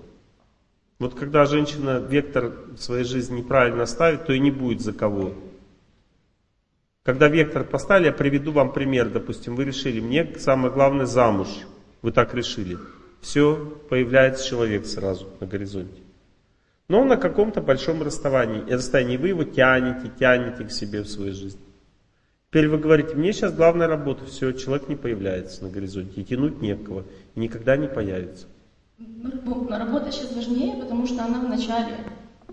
Начинается новое дело, я вся в нем. Ну вот видите, в какой важный разговор, все женщины послушайте, очень важный разговор. Вот смотрите, мы сейчас говорим не о том, что важнее в деятельности, да, а мы говорим о, о, ну, о женском разуме. Мы говорим об устойчивости и неустойчивости. Вот смотрите, если вы, допустим, вы решаете, для вас самое главное это замуж, но силы вы будете вкладывать сейчас в работу, то тогда все будет нормально, потому что вы будете иметь устойчивое положение. Теперь вы говорите, для меня сейчас самая главная работа, я за, о женитьбе, О замужестве думать не хочу принципиально, потому что мне больно, я только рассталась, мне очень плохо, не хочу вообще, это не моя тема. Все. Значит, во-первых, вы никогда не выйдете замуж, потому что вы не переварите то, что было, потому что вам, чтобы сейчас нового человека найти, вам надо со старым разобраться, а вы не хотите, потому что вам больно. Поэтому в работу ударились. Это главная причина. А вы говорите, главная причина это то, что работа только начинается. Нет, главная причина то, что вам туда, в тему личной жизни, суваться очень тяжело. Вот главная причина. Ну да. И что мне с этим тяжело делать? А, вот теперь женщиной стала, замечательно. Хорошо, давайте дальше двигаться. Э, мы сейчас не будем об этом конкретно говорим. Хорошо, что женщиной стала из э, делового человека. Вот смотрите, женщины, если все-таки вы, несмотря ни на что, а, обманулись и думаете, не буду о личной жизни думать, то буду думать о работе. В этот момент ваш разум входит в состояние жуткой суеты и напряжения, в котором вы теряете себя. И у вас будут четыре стадии. Первая – интересно, вот вы на этой стадии находитесь. Вторая – устаю. Третья – надоело. Четвертая – меняю деятельность. Но если вы считаете, что личная жизнь для вас главная, и там разбираетесь, молитесь, чтобы простить человеку, принять свою судьбу, там, ну, как бы, вот в этом направлении силы внутренне отдаете, но при этом внешне продолжаете развивать свою деятельность, свой бизнес, все нормально, то в этом случае у вас внутренняя психическая устойчивость не даст вам в бизнесе сгореть деятельность. Можно перейти на личное ну, конечно. Два года назад я бросила мужа. Он очень злой на меня сейчас, он прям агрессивный. Что бросил-то, зачем? Не смогла принять. Он по природе другой, я перестала понимать, что он делает в этой жизни, куда он идет. Нет, это не так немножко. Он, он, нет, не так. Смотрите, он сломался, у него была какая-то ситуация, он сломался в ней, а вы его в этом сломанном состоянии не смогли принять. Вам надо было его вдохновлять, терпеть, его вернуть назад, понимаете, в нормальную жизнь. Он же был нормальным, сильным человеком, просто в какой-то момент его рубануло. И он как бы стал неустойчивым. А вы его предали в этой ситуации, как бы, и бросили. Но никогда женщина, никогда, когда она такой поступок совершает, никогда она потом не будет считать, что это она сделала хорошо. Вот сейчас он на вас злится, а потом встанет на ноги, пойдет вперед. И вы будете завидовать ему, потому что он как бы будет личной жизни, у него будет, а у вас нет. Неправильно вести себя, чтобы у меня была личная жизнь. Ну, возвращаться к мужу? Не могу принять его. Ну, у нас настолько тяжелые отношения, что мы не можем остаться в комнате вместе, чтобы не поссориться. Ну все, вот возвращайтесь, пытайтесь в молитве принять этого человека. Не обязательно возвращаться лично, вот прям идти к нему и говорить. Вы возвращайтесь своим, понимаете, давайте я сейчас буду заканчивать лекцию, еще раз скажу об этом. Люди, женщины, поймите, что уйти можно от мужа только в пустыню. Другому мужчине от одного не уйдешь. Вот хоть верьте в это, хоть нет. Уйти от мужа можно только в пустыню то есть в никуда, не в личную жизнь, а в пустоту. Поэтому для того, чтобы была личная жизнь, нужно к мужу возвращаться. Даже если невозможно с ним быть вместе. То есть возвращаться значит раскаиваться, пытаться вернуться, что-то сделать. Не значит, что унижаться, там, жить с человеком, который не может, а пытаться в эту сторону двигаться. Если вы потерпите неудачу, но при этом пройдете этот путь назад, нужный для вас, то тогда Бог вам даст другого человека, потому что вы уже не в пустыню идете, а в отношения. Женщина может идти или в пустыню, или в деятельность, бизнес, или в отношения. Вам надо возвращаться в отношения, пытаться принять этого человека. Понять, что вам трудность с ним оставлять не то, что вы, не то, что вы разные, а женщине всегда трудно жить с мужчиной, который оступился в жизни, который упал в грязь, в лужу, понимаете? Поднимать его из лужи это очень-очень тяжело, это невыносимо трудно для женщины. Но если она этого не делает, то Бог ее потом саму в лужу да, уронит, и кто-то другой ее будет поднимать. Есть мужская лужа, есть женская лужа. Мужская лужа это когда человек в деятельности обломался и ну, стал ну, слабым. И женщина, я не могу с этим человеком жить, и бросает его. Это слабость. За это она будет платиться. Потом дальше, какая женская лужа? Женская лужа это когда женщина из-за вот этой вот боли как бы в личной жизни ударяется в работу, и работа вот из нее делает сухарем, таким ее делает. В котором в сухом этой сухой жизни деловой она не может ни семью создать, ничего. Это женская лужа уже. Из нее тоже вытаскивать мужикам женщин из такого состояния тоже не очень приятно. Потому что женщина должна быть все-таки женщиной, а не бизнес-вумен.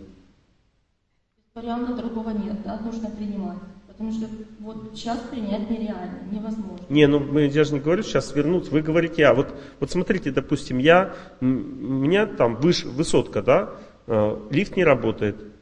Мне надо домой. Блин, да нереально, ну какой, 50 этаж, ну нереально. А домой же надо все равно. И я встаю на первую ступеньку первого этажа, думаю, ну хрен с ним, буду потихоньку идти, все равно надо домой. Туалет хочется, я же не могу там э, в мусорный этот ящик пописать. Вот. Ну и иду домой потихоньку. Проходит 15 минут, и я дома. Хотя было нереально сначала, понимаете? Для женщины дом это семья. С этим человеком будет жить или нет, неизвестно. Если, допустим, нереально, как вы говорите, Бог другого даст, но дорога только одна, назад. Пытаться принять этого человека, понять, молиться, пытаться э, построить отношения. Не можете, обламывайтесь, еще пытайтесь. И пока вы свой путь не пройдете в ту сторону, и как бы... Ну, вот прям назад, прям в семью, женой или просто дружеские отношения? Ну, начать с дружеских отношений. Это все равно в семью. Потому что у вас же не дружеские отношения с ним. Ну хотя бы дружеские наладьте, ну мой хороший, ну вот что ж такое, ну не можем мы вместе. Хотелось бы, но что-то не получается там. И т.д. и т.п. Угу. Спасибо. Спасибо, я боялась просто этого вашего ответа, нужно принять, нужно вернуться. Ну понятно, я же а уже старею, я такой, видите, злой, старый такой, монстр такой. Вам легче стало вообще в сердце? Нет. А что стало как? Тяжело. Да, хорошее. Вам тяжело стало, потому что вы приняли реальность. Понимаете, а до этого от нее бежали просто. Совершили неправильный поступок. Вы не поняли человека, не поняли, что можете его вытащить, что сделать сильным его. Вы не поняли, вы не знаете этого в себе, этой возможности. Не понимаете что это правильный путь. Но если даже вы и не можете его сделать, а пытаетесь, то Бог же, Он как бы не жестокий, Он добрый. Он даст вам возможность быть счастливой. Ну а если вы просто пнули под зад мужика и думаете, сейчас работой займусь, пока следующий не появится. А следующий уже не появится. В этом случае не появится. Максимум это женатый с чужой теткой, понимаете? запутавшийся в чужой тетке, понимаете? Какой-то дядька такой, это максимум в том случае, что если вы бросили мужа. Спасибо. Ну что, всем желать счастья будем? Вам не скучно было сегодня? Нормально? Ну хорошо, тогда вперед. Вчера у вас хорошо получилось, вы настраивались на звук, те, кто молится на общий звук, и у вас создалась общая атмосфера такая сильная. И я почувствовал преодоление, вот какие-то трудности. Мне сначала трудно было включиться, потому что у вас нелегкий период жизни продолжается. Я сначала напрягся, чуть почувствовал, что мне тяжело справиться с вашими судьбами. А потом, когда увидел, что вы сами настроены на победу, потом это все преодолелось, и мы пошли вперед начали преодолевать препятствия. И когда вы вчера вышли из зала, вы почувствовали, что жить стало полегче. Потому что мы двигались вперед. И так всегда будет в жизни, понимаете? Когда мы двигаемся вперед к победе, жить будет легче и легче. Но в процессе этого движения всегда кажется, что я не смогу. Когда человек молится, кажется, это невозможно. У меня был такой случай, когда один человек, мой знакомый, лежал в реанимации, и врачи говорили, что он умрет, оставит тело. И мы сели, нас много, 70 человек сели вместе молиться. Я сел в такое положение определенное и сказал себе, пока я не почувствую, что он будет жить, я не сдвинусь с места. И начал молитву. И в это, во время этой молитвы мне в сердце каждый звук отдавалось. Не выживет, не выживет, не молись, не выживет, невозможно, невозможно, невозможно. И я такой, молюсь, молюсь, терплю, терплю, терплю. И потом уже я такой чувствую, я не смогу так долго не двигаться, я сам сейчас помру. Ведь я сам сейчас помру, это что значит? Это я ну, почувствовал объем работы. Человек действительно помирает, понимаете? И я сам сейчас помру уже, я такой, я не могу уже это терпеть. И в этот момент я решил, ну помру так помру, ничего страшного, я же помираю в желании помочь человеку, и в этот момент будет жить. И потом он, мы узнали, что в это время он начал дышать. У него как бы был на, на аппарате искусственного дыхания, он пошел дышать сам. Поэтому всегда победа над судьбой, оно проходит через определенный этап, в котором ты как бы, ну, нет надежды. Потом раз есть надежда. И сейчас говорит, нет надежды. Если бы вы знали, что у вас лучше в жизни, а что хуже, вы бы сейчас не были в отчаянии. Но я не могу вам об этом сказать, потому что для этого вы должны глубже видеть истину своей судьбы.